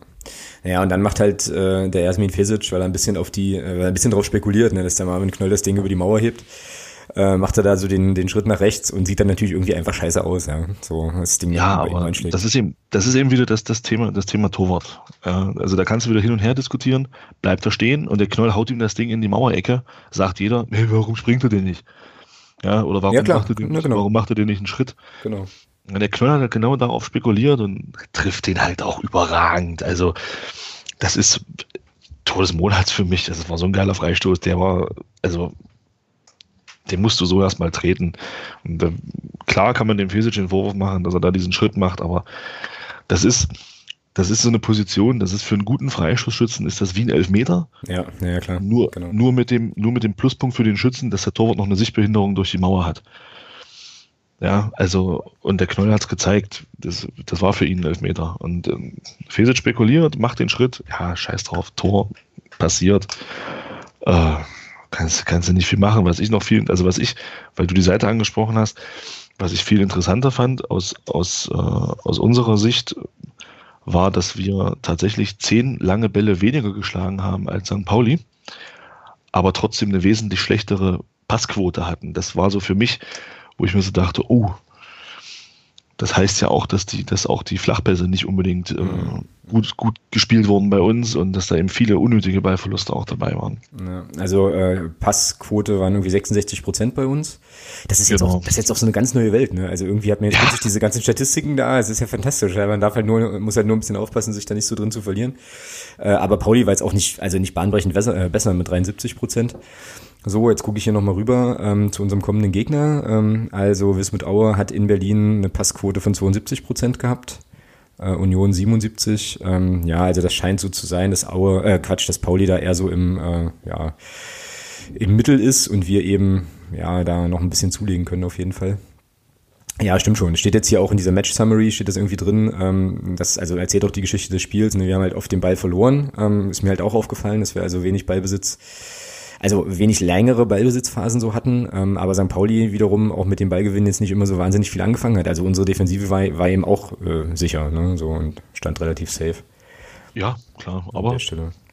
Was mir übrigens äh, jetzt für die Attraktivität des Spiels am Sonntag auch nicht so wahnsinnig viel Hoffnung macht, weil da, aber es, da kommen wir gleich nochmal zu, weil da treffen ja schon zwei Mannschaften aufeinander, die Defensive eigentlich auf jeden Fall können. Ne? Ähm, und bei uns jetzt auch gegen Pauli, das war auch, auch die andere Sache, die noch auffällig war. Also so richtig, ähm, ja, Chancenerarbeitung und so weiter war halt ein Problem. Ne? Also es gab dann halt am Ende nochmal die zwei äh, Standardsituationen, die dann eine Möglichkeit gewesen wären, aber jetzt so aus dem Spiel heraus ging in der zweiten Hälfte zumindest äh, nicht Gar mehr nicht. so. Ja, es gab halt schon diese, diese, äh, den Einschuss ja, ein, vom, vom, vom Preisinger. Preisinger drüber schießt, genau, aber ja, aber das war's. Und dann irgendwie noch so eine Halbsituation, die irgendwann mal abgepfiffen wurde. Das war, war schon ein bisschen wenig. Da ist halt so die Frage, äh, worauf wir uns da einstellen können jetzt in der, ähm, in der zweiten Liga. Das müssen wir dann natürlich mal sehen, wissen wir natürlich jetzt alles noch nicht, aber das war auf jeden Fall schon, schon auffällig so. Ansonsten ähm, ist zu dem Spiel noch zu sagen, auch das ging heute, glaube ich, ein bisschen über die sozialen Medien rum, dass natürlich nach dem Spiel es dann wieder so eine unsägliche Polizeikesselsituation wohl gegeben haben muss am Hauptbahnhof. Ähm, Im MDR-Podcast haben der Olli Leiste und der Guido Hensch darüber auch gesprochen. Und der Yannick, der unser Gastgeber war beim Millanton-Podcast am Montag, der stand quasi in dem Polizeikessel, hat darüber auch ein bisschen erzählt, auch zu seiner An- und Abreise äh, nach Magdeburg und von Magdeburg dann zurück. Also hört euch das auf jeden Fall mal an. Ähm, ist sehr, sehr spannend, was er da erzählt und äh, wirft natürlich tatsächlich wieder Fragen auf. Ne? Also warum müssen Leute anderthalb Stunden in der Sonne stehen? Warum gibt es nicht die Möglichkeit, sich dann mit Wasser und mit Essen zu versorgen und oder eben mal vielleicht auch zur Toilette zu gehen und so? Also das ist dann wieder so eine Geschichte, wo man sich natürlich fragen kann, warum muss das sein ne? und äh, was bringt, was, was macht das wieder für ein Bild und so weiter. Aber da gab es ja auch noch ein paar Situationen mehr. Ähm, will das jetzt gar nicht nochmal großartig aufrollen, aber diese ganze Wasser, Wasserdiskussion im Vorfeld und diese ganzen Geschichten. Also ähm, ja, man hätte sich da, glaube ich, auch noch ein bisschen eleganter präsentieren können. Aber ähm, ja, bleibt zu hoffen, dass wir das äh, in den nächsten Spielen oder ja, dass insgesamt das Logistische in den nächsten Spielen ein bisschen besser wird. So, ja, was gibt's, äh, was gibt's aus deiner Sicht noch zu sagen, Thomas, zum Spiel gegen Pauli? Alles gesagt. Fankurve war ganz cool, ne? also St. Pauli auf jeden Fall auch, war schön, 2500 Leute da, genau. Gut, okay, wie gesagt, und für alle anderen Sachen, ähm, hört euch den Millanton an. Da ähm, ja, haben wir, wie gesagt, auch über die sportliche Seite, denke ich, das ein oder andere gesagt. Ja, und dann können wir ja eigentlich jetzt mal gemeinsam auf den Sonntag blicken. Jens, was erwartet uns denn jetzt äh, in Aue so mit dem neuen Stadion und so? Ähm, wie gesagt, also mein letzter Besuch, da waren, war noch die schöne, große, riesengroße, ausladende, weite Kurve und so weiter. Wie, wie ist jetzt die Logistik bei euch? Also ist natürlich alles äh, deutlich äh, enger. Man ist deutlich enger dran äh, am Spielfeld. Ähm, ist auch nicht verkehrt. Ähm, es, es, es, wird äh, eine richtig geile Atmosphäre werden, denke ich. Ihr macht ja ordentlich Betrieb. Mhm. Ähm, ähm, die Statik ist äh, wohl so äh, geplant, dass es auch ähm, das Hüpfen aushält. Ah, sensationell. Äh, das werden wir wahrscheinlich 90 Minuten lang machen. Ähm, also ihr habt quasi die, die Ehre, die, die, die, die Kurve einzuhüpfen. Ach, ist das tatsächlich so, ja? Ist, aber äh, war das nicht gegen, das Ding gegen Karlsruhe auch schon offen? So? Ja, war, schon offen, aber die, die offizielle Eröffnung war ja erst äh, äh vor zwei Wochen. Ah, okay, alles klar. Ja, ja cool. Na, dann werden wir das, dann werden wir das nutzen. Wir werden das Ding nicht nur einhüpfen, wir werden es zusammenhüpfen. Oh, das ist natürlich jetzt eine Ansage. Ähm, an, seinen, an seinen Taten werden wir ihn messen und nicht an den Worten. So, also du darfst erst wieder zurückfahren aus Aue, wenn das Stadion, wenn zumindest die Gästekurve so, so, eine kleine, wenigstens so eine kleine Delle hat. So, genau. Womit wir hier nicht zu Sachbeschädigung aufrufen wollen, natürlich. Ne? Okay, wenn man jetzt. Das hatten ja die, äh, die Dresdner ordentlich äh, erledigt, also da die, die, die neuen Toiletten komplett zerlegt hatten. Ja, ja, das habe ich, das habe ich auch gesehen. Das war äh, unklar. Ähm, ja. Aber gut, ähm, das ist eigentümlich, ne? Also Dynamo hat so ein bisschen so den, den Hang, äh, Dinge kaputt zu machen. Hansa Rostock hat halt eher so den Hang, Toilettenhäuschen abzufackeln. Grüße nach Groß Asbach an der Stelle. Ich weiß nicht, was da immer los ist so. Also, hm, keine Ahnung.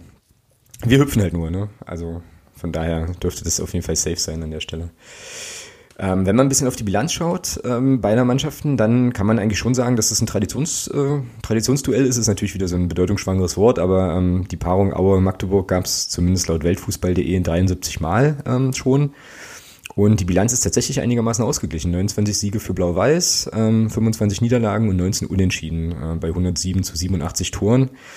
Naja, und das letzte Aufeinandertreffen in der Drittligasaison 15-16 war jetzt aus unserer Sicht nicht so erquicklich. Da gab es zwei Spiele, ein Unentschieden und eine Niederlage und wir haben gegen euch nicht treffen können, 0 zu 3 Tore. Wäre natürlich schön, wenn sich das ähm, am Sonntag, ja, zumindest was, also zumindest erstmal was die Torausbeute betrifft, so ein bisschen drehen würde. Ähm, wie ist denn so die Stimmung im Vorfeld, ähm, Jens? Was, äh, ja, also auf einer Skala von so 1 bis 10, wie sehr freut man sich denn auf uns? Ja, also ob man das auf einer Skala äh, festmachen kann, weiß ich nicht. Aber ähm, die Vorfreude ist natürlich riesig.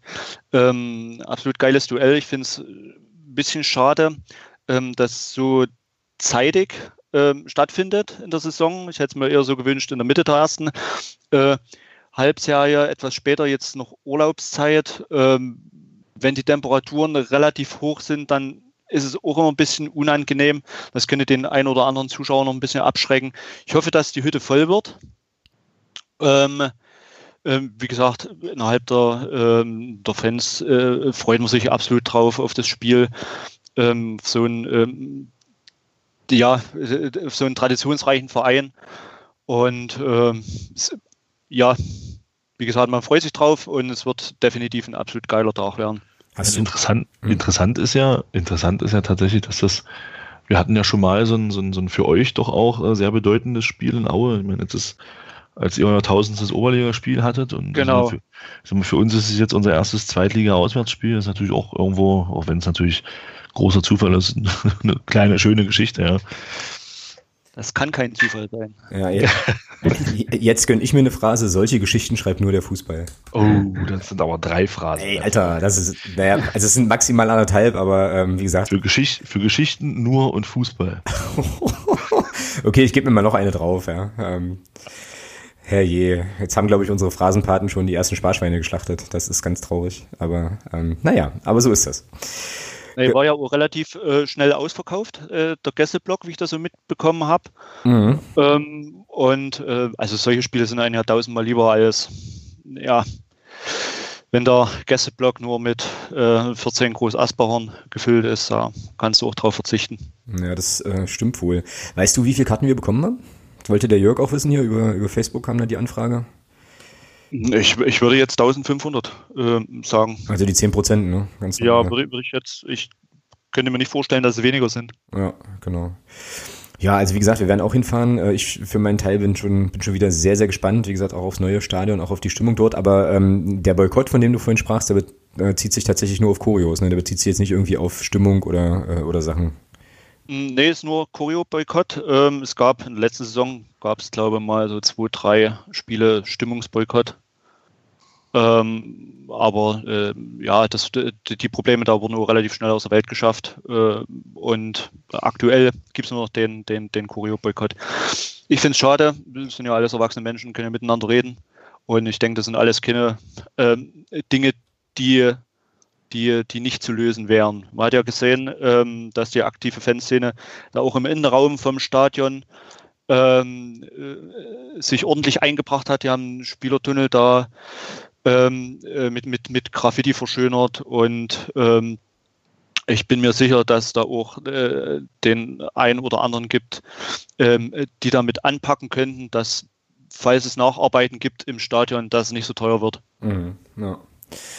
Ja, das ist ja bei uns ähnlich. Also ähm, auch so mit der mit der Gestaltung des, des Stadion, Stadions drumherum und so weiter. Ähm, da hat ja unser Block Uhr auch äh, richtig viel ja, Zeit und äh, Energie auf jeden Fall investiert, um das halt auch nochmal so ein bisschen schick zu machen. Ich finde das eigentlich auch immer eine ziemlich coole Sache, wenn man dann so ein so ein Neubau auch zu sich so ein bisschen zu eigen macht ne, oder zu seiner eigenen zu seiner eigenen Sache macht und äh, die Fotos die da zu sehen waren äh, aus Aue die sahen schon ziemlich cool aus und also sehr gespannt wie das wie das wird äh, Thomas was wird denn das für ein Spiel was denkst du denn ähm, worauf wir uns einstellen dürfen am Sonntag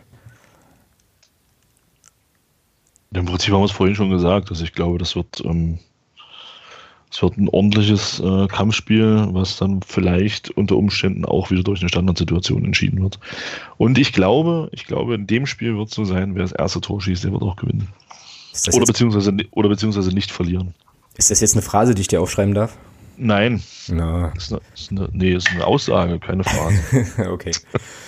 Naja. Äh, Jens, wie siehst du es? Was glaubst du, wie es wird? Ähm, sehe ich ähnlich. Ähm, ich prognostiziere äh, Christian Becks zweites Saisontor. Mhm, er wird okay. 87 Minuten abtauchen und dann äh, parat sein zum Ausgleich. Das, äh, also ich, hm? um, um, das, äh, um, um, dem Ergebnis schon mal vorzugreifen, tippe ich auf ein, auf ein äh, 1 zu 1. Also ich glaube, wir gehen 1 zu 0 in Führung und wir kassieren wieder kurz vor Schluss aus unserer Sicht blödes Tor und äh, werden am Ende mit einem Punkt zufrieden sein müssen. Mm, ja, da äh, bin ich bei dir, was den Ergebnistipp betrifft. Ähm, also ich bin auch bei einem 1 zu 1 Torfolge, ist mir eigentlich relativ bewusst. Ich fände es nur schön, wenn wir da unseren ersten Punkt äh, holen würden, um auch da schon mal vorzugreifen. Und wenn wir schon in der Ecke sind, Thomas, äh, dein Tipp noch. 0-0. 0-0, okay. Ja, hast du auch Ich glaube, es wird, es wird ein absolut äh, äh, torchancenarmes Spiel werden. Mhm. Also mit anderen Worten kein fußballerischer Leckerbissen, aber ähm, ja. Vielleicht, ach, ich weiß auch nicht, also ich tue mich mit solchen Phrasen immer schwer, aber so typisches, so ein typisches, typisches Zweitliga-Kampfspiel. Ich tue mich deswegen schwer, weil ich, ähm, wie gesagt, die zweite Liga jetzt noch gar nicht so richtig einschätzen kann. Aber ähm, ja, ich kann mich halt an die letzten beiden ähm, Spiele gegen, gegen Aue erinnern und das war immer ja, wertfrei anstrengend einfach. Also das waren schon, waren schon so Abnutzungsgeschichten auch. Und gerade das Ding, äh, ich glaube, das war 0-0 ging es aus in Aue, ähm, unser Spiel dort, wenn ich mich da jetzt nicht ganz, nicht ganz vertue das war schon, das war schon anstrengend. Also ja, hat vielleicht auch ein bisschen zu tun mit der unfassbar langen Anreise, wenn man dann mit dem Zug gefahren ist und so, aber ähm, naja. Ja, und ich schließe mich da, äh, schließe mich euch da tatsächlich auch an. Also ähm, wird spannend sein zu sehen. Es ist ja auch jetzt wahrscheinlich nicht so weit hergeholt zu äh, anzunehmen, dass man da möglicherweise zwei Mannschaften sieht, die, naja, wenn alles sag ich mal, normal läuft, äh, schon eher sozusagen den Klassenerhalt äh, im Blick haben und sich vielleicht äh, tendenziell auf Abschießkampf einstellen müssten. Mal schauen. Wünschen wir natürlich beiden Mannschaften nicht, dass es, äh, dass es so passiert, aber ja, wie gesagt, fußballerisch ähm, das Filetstück wird es sicherlich nicht sein an dem Spieltag. Aber vielleicht, ähm, ja, strafen uns auch beide Mannschaften Lügen und es geht dann 4-4 aus oder so, ne? ähm, wäre ja dann auch nicht so schlecht. Ich denke, wenn das Spiel äh, ein bisschen später stattgefunden hätte und man hätte jetzt schon, sagen wir, weiß nicht, sieben, acht Spiele hinter sich, man hätte eine kleine Standortbestimmung, ähm, dann würde das definitiv ganz anders laufen. Mhm. Ähm, jetzt sind wir beide mit einer Niederlage gestartet. Äh, und viele Spieler werden im Kopf, äh, haben das Szenario, wenn wir jetzt verlieren, zack, genau. zweite Niederlage äh, in Folge, äh, noch eine unter äh, ja, Fehlstart ist perfekt. Also das, denke ich, spielt da auf alle Fälle eine Rolle und ja, wie gesagt, wenn sieben Spiele ins Land gegangen wären und man wäre dann aufeinander getroffen, man hätte ungefähr äh, gesehen, wo der andere steht, dann, dann wäre das ein ganz anderes Spiel. Mhm, ja. Das mag, das mag stimmen. Ja. Ähm, wie gesagt, also für uns, ja, wobei es ja für euch genau das Gleiche, aber ähm, sozusagen aus unserer ganz egoistischen Perspektive heraus äh, wäre das tatsächlich, glaube ich, schon gut, wenn man da jetzt mal den ersten, zumindest den ersten Punkt einfährt, vielleicht auch die ersten drei, mal gucken. Aber ähm, ja, das Spiel muss natürlich immer erstmal auch noch gespielt werden. So, ähm, Ausstellung, würde ich denken. Unser Gast beginnt. Äh, Jens, wie fängt der FC Erzgebirge Aue an? Mendel im Tor ist klar. Genau, äh, Mendel im Tor. Dann ganz einfach so, wie auch das letzte Spiel gestartet wurde, äh, mit Kakatolua, äh, Tiffert und Kalich äh, in der Abwehr. Mhm. Und ähm, aus meiner Sicht gibt es eigentlich keinen Grund, die, die Startelf äh, zu verändern. Äh, heißt Hermann Hochscheid, Fandrich und Rizzuto im Mittelfeld und ähm, Bertram, Nazarov ähm, im, im Sturm und Quesic als, als offensiver Mittelfeldspieler da noch. Mhm. Okay, also genau, genau die gleiche Aufstellung wie in Berlin, dann hast du ja gerade schon, schon gesagt. Genau. Gut. Äh, auf der Bank wird es äh, vielleicht äh, eine Veränderung geben. Da war äh, Iowa ähm, äh, auf der Bank, Baumgart war noch auf der Bank. Äh, wer war noch auf der Bank? Herdel Hemmerich war noch auf der Bank. Äh, eventuell nimmt äh, Destro da schon Platz. Ähm, da könnte ich mir zumindest vorstellen und ähm, dass er dann irgendwann 80. Minute eingewechselt wird. Einfach, ja. War der, war, der, war der irgendwie verletzt in Dresden oder so, ähm, dass, der, dass der jetzt gewechselt ist oder einfach aussortiert ja. oder was? Äh, stand nicht mehr am Kader, wurde nicht mehr berücksichtigt. Ah, okay, also fehlt ihm einfach auch Spielpraxis und so weiter, weswegen du jetzt denkst, dass er wahrscheinlich erst äh, in die Schussphase nochmal kommt. Ja. Okay, ja. Okay, macht Sinn. Thomas, wie starten wir denn? Ich habe jetzt schon gesehen, du hast hier schon in unserem Dokument fleißig, äh, fleißig was reingetippt, habe es jetzt aber natürlich nicht nachverfolgt. Im Prinzip die gleiche Elf wie gegen, wie gegen St. Pauli. Nur ich habe jetzt gesagt, ähm, Niemeyer raus, dafür rückt Kostli eins nach hinten und Lohkemper startet. Warum? Dafür auf links. Weil ich Michael Niemeyer ein bisschen unglücklich fand am, am Sonntag und äh, ich denke, dass wir gegen Aue schon auch mit äh, Tempo auf der linken Seite, dann mit Kostli und Lohkemper, dann zumal Kostli ja auch Verteidiger gespielt hat in Mainz und daher kann er auch diese defensivere Rolle spielen. Deswegen glaube ich schon, dass wir da ein bisschen uns anders aufstellen am Sonntag. Mhm. Ja, ganz interessant ist ja auch, dass ähm, wahrscheinlich jetzt in der Liga und auch in der Rolle als Aufsteiger ähm, Jens Hertel wahrscheinlich häufiger, also nochmal häufiger nach dem Gegner guckt und so. Ne? Wir hatten ja jetzt in der, in der Endphase der dritten Liga war ja eigentlich das Spielsystem halt klar und dann hieß es halt auch, okay, also wir ähm, sozusagen, wir ziehen halt unser Spiel durch und der Gegner muss sich nach uns richten. Ich vermute ganz stark, dass das jetzt in der zweiten Liga was anderes wird ähm, oder so ein bisschen anders wird, deswegen ist es halt irgendwie schwierig. Ähm, so, und du hättest dann Roter in einer Dreierkette in der Zentrale. Okay. Hm. Und ein 3-4-3. Ja, für mich, für mich macht es Sinn, zu diesem System wieder zurückzukehren. Da fühlen sich, fühlt sich der Großteil der Spieler am wohlsten. Und ich sag mal, die beiden Neuen im zentralen Mittelfeld, Injoski und Preising, haben für mich eigentlich ein gutes Spiel gemacht. Und ähm, da gibt es keinen Grund, jetzt jemanden rauszunehmen von beiden. Mhm. Und äh, ich sag mal, da ist es dann doch noch ein bisschen leichter, im 3-4-3 sich zurechtzufinden äh, auf der Position als äh, vielleicht in einem anderen System. Deswegen glaube ich schon, dass wir wieder zu diesem, wie es Jens vorhin auch so schön gesagt hat, offensiv Dreierkette und dann gegen den Ball eine Fünferkette. Ich glaube, da fühlen wir uns einfach wohler. Mhm. Spannend war ja auch, dass ich äh, völlig im Kopf hatte, dass wir definitiv 3-4-3 spielen und das ganze Spiel über halt auch komplett bei uns jetzt gegen Pauli eine Dreierkette gesehen haben will, ne? obwohl es halt eine Viererkette war äh, an sich. Aber so ist man, so, so ist man, ja, so ist man dann halt gepolt, ja, irgendwie. Hm, okay, also mit dem Argument kann ich eigentlich mitgehen. Ich weiß nur nicht so richtig, was ich von Rota als zentralen Mann in der Dreierkette halten soll. Ähm, aber wenn du ihn bringen wolltest und Injovsi und Preisinger auf der Doppel 6 haben willst, dann musst du ihn ja tendenziell, kannst du ihn ja nur noch da hinschieben eigentlich, ja. Hm, tja, da müsste ich mich ja dann eigentlich fast anschließen, weil 3-4-3 hätte ich jetzt auch auf dem Zettel. Ähm, Den musst du nicht, du kannst doch was ganz anderes machen. Ähm, ja, na, mir gefällt ja eigentlich die, äh, das Szenario mit Richard Weil in der Zentrale hinten äh, ziemlich gut, aber dann würde Roter rausrotieren und das hat er jetzt eigentlich auch nicht verdient, so richtig. Ja, insofern würde ich, ich fange mal vorne an. Also Turpels Back auf jeden Fall. Und ähm, ja, doch, nee, Lowcamper auch. Also ich, doch, ich gehe da mit. Ich gehe da mit. Ich mach's mir einfach, ich gehe da jetzt mit und kopiere jetzt einfach deine Ausstellung. Dann kann ich auf jeden Fall äh, erstmal schon mal keine Punkte gegen dich verlieren und ähm, es ist ja auch was Historisches passiert nach dem letzten Spiel. Ähm, es ist nach Ausstellung, Aufstellungstipps, es ist ausgeglichen. So, das heißt, es wird jetzt Folgendes passieren in der nächsten Sendung. Ich werde einfach genau die Aufstellung tippen, die du hast. Ähm, und dann kann ich, äh, kann ich an der Stelle gar nichts falsch machen. Ja, okay. Ja, Roter an der Dreikette hinten könnte, könnte spannend werden, ja. Aber Injowski, ähm, Injowski Preisinger, das war schon eigentlich ein ganz gutes Duo da in der Zentrale, ne? Ja, eben, fand ich auch. Also ich, also gerade Injowski hat mich, hat mich mit seiner Zweikampfstärke komplett überzeugt. Also ich fand das beeindruckend, ähm, wie viele Zweikämpfe er da gewonnen hat.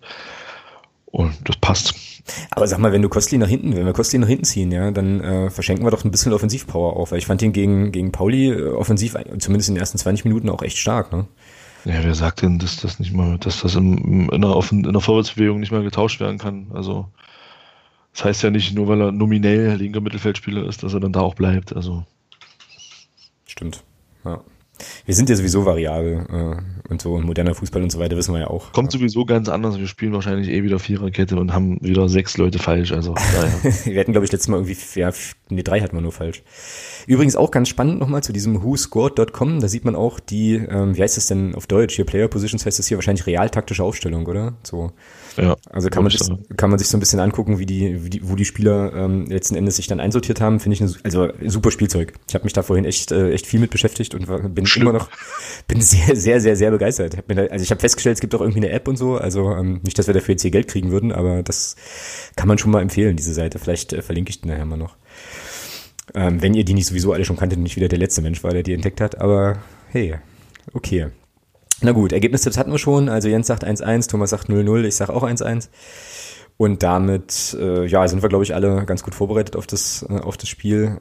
Ich weiß jetzt nicht, ob ich das schon mal gefragt hatte. Wahrscheinlich schon. Wenn nicht, muss der Jens es mir einfach nochmal sagen. Ähm, wie viele Karten sind bei euch jetzt weg? Aktuell? Ähm, gelesen hatte ich wohl mit äh, Gästekarten ähm, 11.500. Das ist doch nicht mehr so viel Puffer. Also das könnte doch ausverkauft werden, oder? Es könnte, es könnte ausverkauft werden, ja. Also ich hoffe, dass die Bude voll wird. Ja, das wäre auf jeden Fall Und cool. Wenn nicht, dann sind wir ziemlich knapp dran zumindest. Aber, Wie viel gehen äh, bei euch rein? Entschuldigung, 15.000 direkt oder? Äh, ich glaube 15.600. Also ah, okay. Also knapp, knapp 16.000. Also ähm, das Spiel an sich hätte, hätte ein volles Stadion verdient, definitiv. Wie ist das mit sicher, äh, mit Pufferblöcken und so einem Spaß bei euch äh, nach dem Umbau? Sind die noch vorgesehen? Das ist ja bei uns auch so eine, so eine große Diskussion immer, weswegen der Verein mitunter auch in der dritten Liga bei Risikospielen etc. Äh, das Ding nicht komplett ausverkaufen konnte. Wie ist das in Aue? Ähm, ja, da gibt es äh, gibt's wohl einen kleinen Pufferblock zwischen, äh, zwischen Gästeblock und dann dem äh, ersten Sitzplatzblock. Okay. Naja, und ich nehme mal stark an, äh, da, dadurch, dass es ein Ostduell ist, wird wahrscheinlich auch wieder alles, was, ähm, keine Ahnung, im Polizeidienst ist und nicht dienstfrei hat, wahrscheinlich in Aue sein äh, am, am Sonntag, wie es dann eben immer so ist. Ja. Naja, gucken. Aber an sich äh, dürfte er da eigentlich auch ja, weiß ich nicht, gibt es jetzt keine so, also zumindest nach meinem Kenntnisstand jetzt keine so wahnsinnig großen, verfeindeten, krassen Sachen, dass man da irgendwie mit größeren Problemen rechnen sollte oder müsste. Von daher hoffen wir einfach, wie sagt man so schön, auf ein, äh, auf ein schönes, äh, entspanntes Fußballfest letzten Endes. Genau. Gut, okay, also Vorschau Aue, ähm, machen wir hier an der Stelle jetzt auch einen Deckel drauf. Ähm, ich hatte vorhin schon gesagt, Neues von Reinhardt hatten wir eigentlich nichts, aber der Thomas hatte vorhin noch irgendwie was so im Vorgespräch. Ja, ich hatte bloß ähm, vorhin auf Twitter gesehen, dass es da irgendwie eine Umfrage gab. Ich weiß jetzt aber nicht von, von wo und von wem das war, weil, ich das, weil das bloß ein Screenshot war. Ähm, die aus ging es um die Frage, ob denn ähm, der Herr Grinde in der Lage ist, das ganze Thema, was da jetzt so beim DFB gerade ist, das zu managen. Und da haben 94 Prozent gesagt, nein. Ja, klare Ansage. Genau. Ja, wie gesagt, ist ja eh so die Frage, wie lange diese Rubrik noch so heißen kann und ob wir nicht vielleicht bald einen anderen Namen hier einführen müssen. Hör auf. Was denn? Der Namen sind doch eh äh, schwierig. So, Nein, aber ja, halt, oh ja, ist gut. Neues von Felix, genau. Neues von Felix, genau.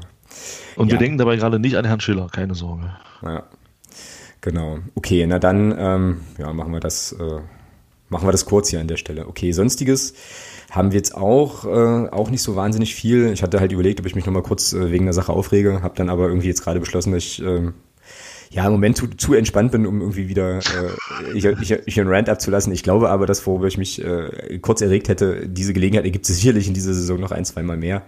Ist jetzt eigentlich an sich auch nichts Schlimmes, aber geht da so ein bisschen so um die Frage, ob man irgendwie äh, ja mit Fans anderer Vereine äh, überhaupt befreundet sein darf und so Geschichten. Aber das, ähm, das vertagen wir mal. Ich äh, spare mir da noch so ein bisschen Frustpotenzial an und dann äh, lasse ich, lass ich, lass ich das irgendwann alles raus. Genau, ähm, Heieiei. Nee, ach, ist alles, alles, alles nicht so wild, aber ich finde es mitunter, na jetzt, okay, jetzt habe ich angefangen, ne? Also ich finde es mitunter schon äh, irgendwie kurios, wie es manchmal so Leute gibt, die dann irgendwie meinen, ähm, ja, nur weil halt jetzt jemand einen, einen Verein unterstützt, der jetzt nicht mein Verein ist, äh, darf man jetzt mit dem menschlich nicht irgendwie verkehren und so. Und ich weiß nicht, ich werde da langsam zu alt für den Scheiß und äh, bewerte jetzt die Leute, die ich cool finde, jetzt nicht unbedingt danach, äh, zu wem die ins Stadion gehen. Ne? Ähm, aber naja, okay. Das alte Lied, das alte Leid. Okay. Gut, ansonsten ähm, ist im sonstiges Bereich natürlich noch zu sagen, dass ähm, ja, ihr uns nach wie vor hier für den äh, Podcast und auch für nur der FCM.de unterstützen könnt. Wie gesagt, der Alex als Podcast-Pater hat es für die äh, Folge, für diese Folge gemacht. Äh, dazu vielleicht nochmal zwei, drei, zwei, drei Sachen. Also ihr habt die Möglichkeit, eben eine Podcast-Patenschaft zu übernehmen und dann ein, ja, sozusagen kleiner Privatsponsor eurer eigenen Podcast-Folge zu werden und ähm, könnt dann auch, das hat bisher noch keiner unserer Podcast-Paten so richtig in Anspruch genommen, aber ihr könnt auf jeden, könntet auf jeden Fall für den sonstiges Bereich irgendein Thema vorschlagen, das wir dann diskutieren. Ähm, und kommt natürlich auch für unsere Hinrundenabschluss- und Saisonabschlussfolge in den äh, Verlosungstopf als äh, Gast dann jetzt hier bei uns dabei zu sein und eben auch mit uns über ja, die Hinrunde oder eben die ganze Saison zu sprechen. Infos dazu findet ihr im, ähm, ja, auf der Webseite auf nur der fcm.de ähm, im Bereich Podcast und auf nur der fcm.de slash unterstützen findet ihr eine ganze Reihe an Möglichkeiten, eben auch dem Projekt ein bisschen was Gutes zu tun und ähm, schon für das Äquivalent von ungefähr zweieinhalb Eiskugeln ähm, einen Monat, äh, ja, nur der FCM.de so ein bisschen finanziell unter die Arme zu greifen. Also schaut da auf jeden Fall nochmal vorbei. Würde uns äh, sehr, sehr helfen und ähm, ja, würden wir uns auf jeden Fall auch riesig drüber freuen, wenn ihr uns hier nochmal so ein bisschen Unterstützung zukommen lassen würdet. Okay, dann ähm, kommen wir zur Rubrik Hörer der Woche und ich habe da tatsächlich eine Nominierung. Ähm, Schön. Thomas, wie ist bei dir? Ja. Wie? Ja. Na, letzte, letzte Woche wolltest du dir ja nicht so richtig, äh, wolltest du dich ja nicht so richtig aus der Deckung wagen. Ja. Soll ich jetzt die Jeopardy-Melodie mal einspielen? Einfach. Ja, mm, mm. Aus Gründen. Mm, okay, was machen wir jetzt daraus? Also du hast jetzt keinen Kandidaten. Okay, wir reden jetzt nur noch in, äh, in, in, in deutsche Nationalmannschaft Hashtags ohne, äh, also so Buchstaben weglassen. Ähm, Nee, dann äh, würde ich einfach mal ganz äh, eiskalt den Kollegen, den Ed van Elten, nominieren wollen ähm, als Hörer der Woche. Der, wenn ich das richtig im Kopf habe, nämlich glaube ich auch aus der Auer-Ecke kommt. Lasst mich jetzt keinen Quatsch erzählen, ich gucke das jetzt nach. Vielleicht weiß der Jens das auch. Ähm, ähm, soweit ich das weiß, ist, ist es kein äh, gebürtiger Auer, äh, nicht mal gebürtiger Ossi, kommt Was? aus dem aus dem westdeutschen Raum. Äh, wo genau, weiß ich gar nicht. Aus dem kapitalistischen Ausland. Na, aber er hat äh, auf jeden Fall ein äh, lustiges Erzgebirge Euro Räuchermännchen in seinem genau. Avatar bei, bei Twitter und glaube ich auch ein, äh, ein Wismut Aue Hintergrundbild, wenn ich das richtig sehe. Genau. Mag mich jetzt total täuschen. Ja, und ich würde ihn einfach nominieren für seine großartige Frage, welche, ähm, das meine ich jetzt wirklich ernst, ja, soll jetzt, ich, ich mache mich darüber nicht lustig, sondern ich meine es wirklich ernst, äh, welche Groundtopping-Tipps der Jens denn so aus Kroatien hat.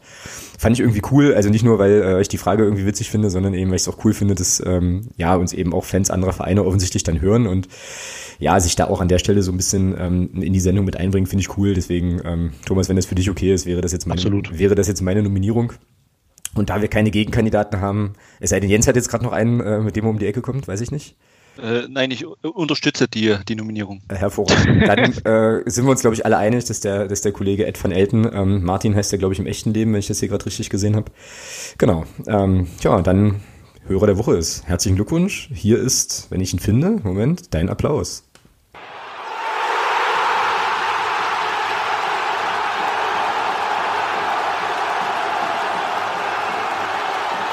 Sehr schön. Irgendwie bricht das so abrupt immer ab, ne? Also müssen wir irgendwie gucken, ob wir nicht äh, dann noch was finden, was so skandiert oder so. Vielleicht können wir es auch irgendwann mal in der, in der Winterpause mal einsprechen oder so. Keine Ahnung. Okay, tja, und dann sind wir eigentlich schon fast am Ende unserer heutigen Sendung. Ich äh, erzähle euch noch, was wir nächste Woche machen. Das wird euch jetzt äh, wahrscheinlich wahnsinnig bahnbrechend überraschen, aber wir werden auf die Partie äh, in Aue natürlich zurückblicken und dann gilt es auch den Blick nach vorne zu richten zum DFB-Pokalspiel gegen Darmstadt 98. Das ist ja dann der, der Freitagabend, das Freitagabendspiel. Auch da werde ich mich nochmal bemühen, ob wir nicht äh, jemanden finden ähm, aus dem Darmstädter Kontext, der vielleicht hier bei uns vorbeischauen will und mit uns da so ein bisschen äh, ja, über Darmstadt sprechen möchte. Da gibt's ja auch genügend, äh, ja, zumindest eine relativ prägnante äh, Bezugsgröße zu Magdeburg mit Dirk Schuster, dem aktuellen Trainer. Ja, und dann äh, haben wir vielleicht auch noch ein bisschen äh, mehr Futter für Sonstiges und Neues von Reinhard. Gucken wir mal. Aber das wird ungefähr so der Programmpunkt und das Programm sein für nächste Woche. Ja, an der Stelle, ähm, Jens, dir ganz, ganz herzlichen Dank für, für deine Zeit und deine bereitwilligen Auskünfte zu deinem Verein. War super cool, dass du dabei warst. Ich habe zu danken, es hat äh, wahnsinnig viel Spaß gemacht. Hast du noch äh, irgendetwas, was du unbedingt loswerden möchtest, was wir noch nicht angesprochen haben, ähm, was du uns fragen willst, irgendwas, was dir auf der Seele brennt? Boah, nö, nö, eigentlich nicht. Alles gut. Äh, Bierdurst wahrscheinlich jetzt langsam eingestellt, ne? Ähm, ja. So dass wir Feierabend machen müssten. Du wirst lachen, da bin ich schon dabei. Ja, sensationell. Während andere Leute in diesem Podcast ja hier fleißig gerade WhatsApp-Gruppen besticken, wir wollen ja hier nicht spoilern. Äh, genau. Trinken unsere Gäste ähm, eine Hopfenkaltschale, ist aber auch völlig okay. Ähm, Thomas, wir sehen uns Sonntag in Aue? Wir sehen uns Sonntag in Aue, äh, genau. Gehe ich Bei einem zünftigen Nudeltopf bei einem zünftigen Nudeltopf. Ich glaube, dass, also alle 1500 Leute, die da nach Aue fahren, freuen sich da jetzt, freuen sich da jetzt schon drauf. Also äh, fangt schon mal an zu kochen, wir sind hungrig äh, und so. Das ist übrigens auch so eine Geschichte. Ja, ich hatte, als ich das erste Mal in Aue war, ähm, eben vor, also dritte Liga, hatte ich mir halt erst ganz obligatorisch meine Rostbratwurst geholt, bis mir dann irgendwann einfiel, dass ähm, es ja diesen Nudeltopf gibt. Dann habe ich den auch noch gegessen ähm, obendrauf und ich stand, glaube ich, noch nie so vollgefressen in der Gästekurve. Das war unfassbar. Also äh, bestimmte, also ich stand da irgendwie zehn Minuten so im, im Fresskoma, ja, und dachte mir so, okay, äh, ich bräuchte jetzt mal noch ein Stückchen zum Verdauen. Ganz, ganz schlimm, ganz schlimm. Ähm, aber okay, diesmal bin ich ja vorgewarnt halt. Gut, alles klar. Na dann, würde ich sagen, wir vertagen uns auf die äh, nächste Woche und ähm, ja, sehen uns alle, sehen uns alle am Sonntag im Stadion. Jens, wir werden dir in Block O auf jeden Fall mal kurz äh, oder auch etwas länger winken und ähm, das Angebot zum Hüpfen nehmen wir natürlich gerne an. Alles klar. Ich wünsche euch eine schöne Anreise. Ja, vielen Dank. Dankeschön. Und äh, ja, dann ähm, noch einen schönen Abend und einen Schuss in die Runde. Macht es gut. Tschüss. Ciao.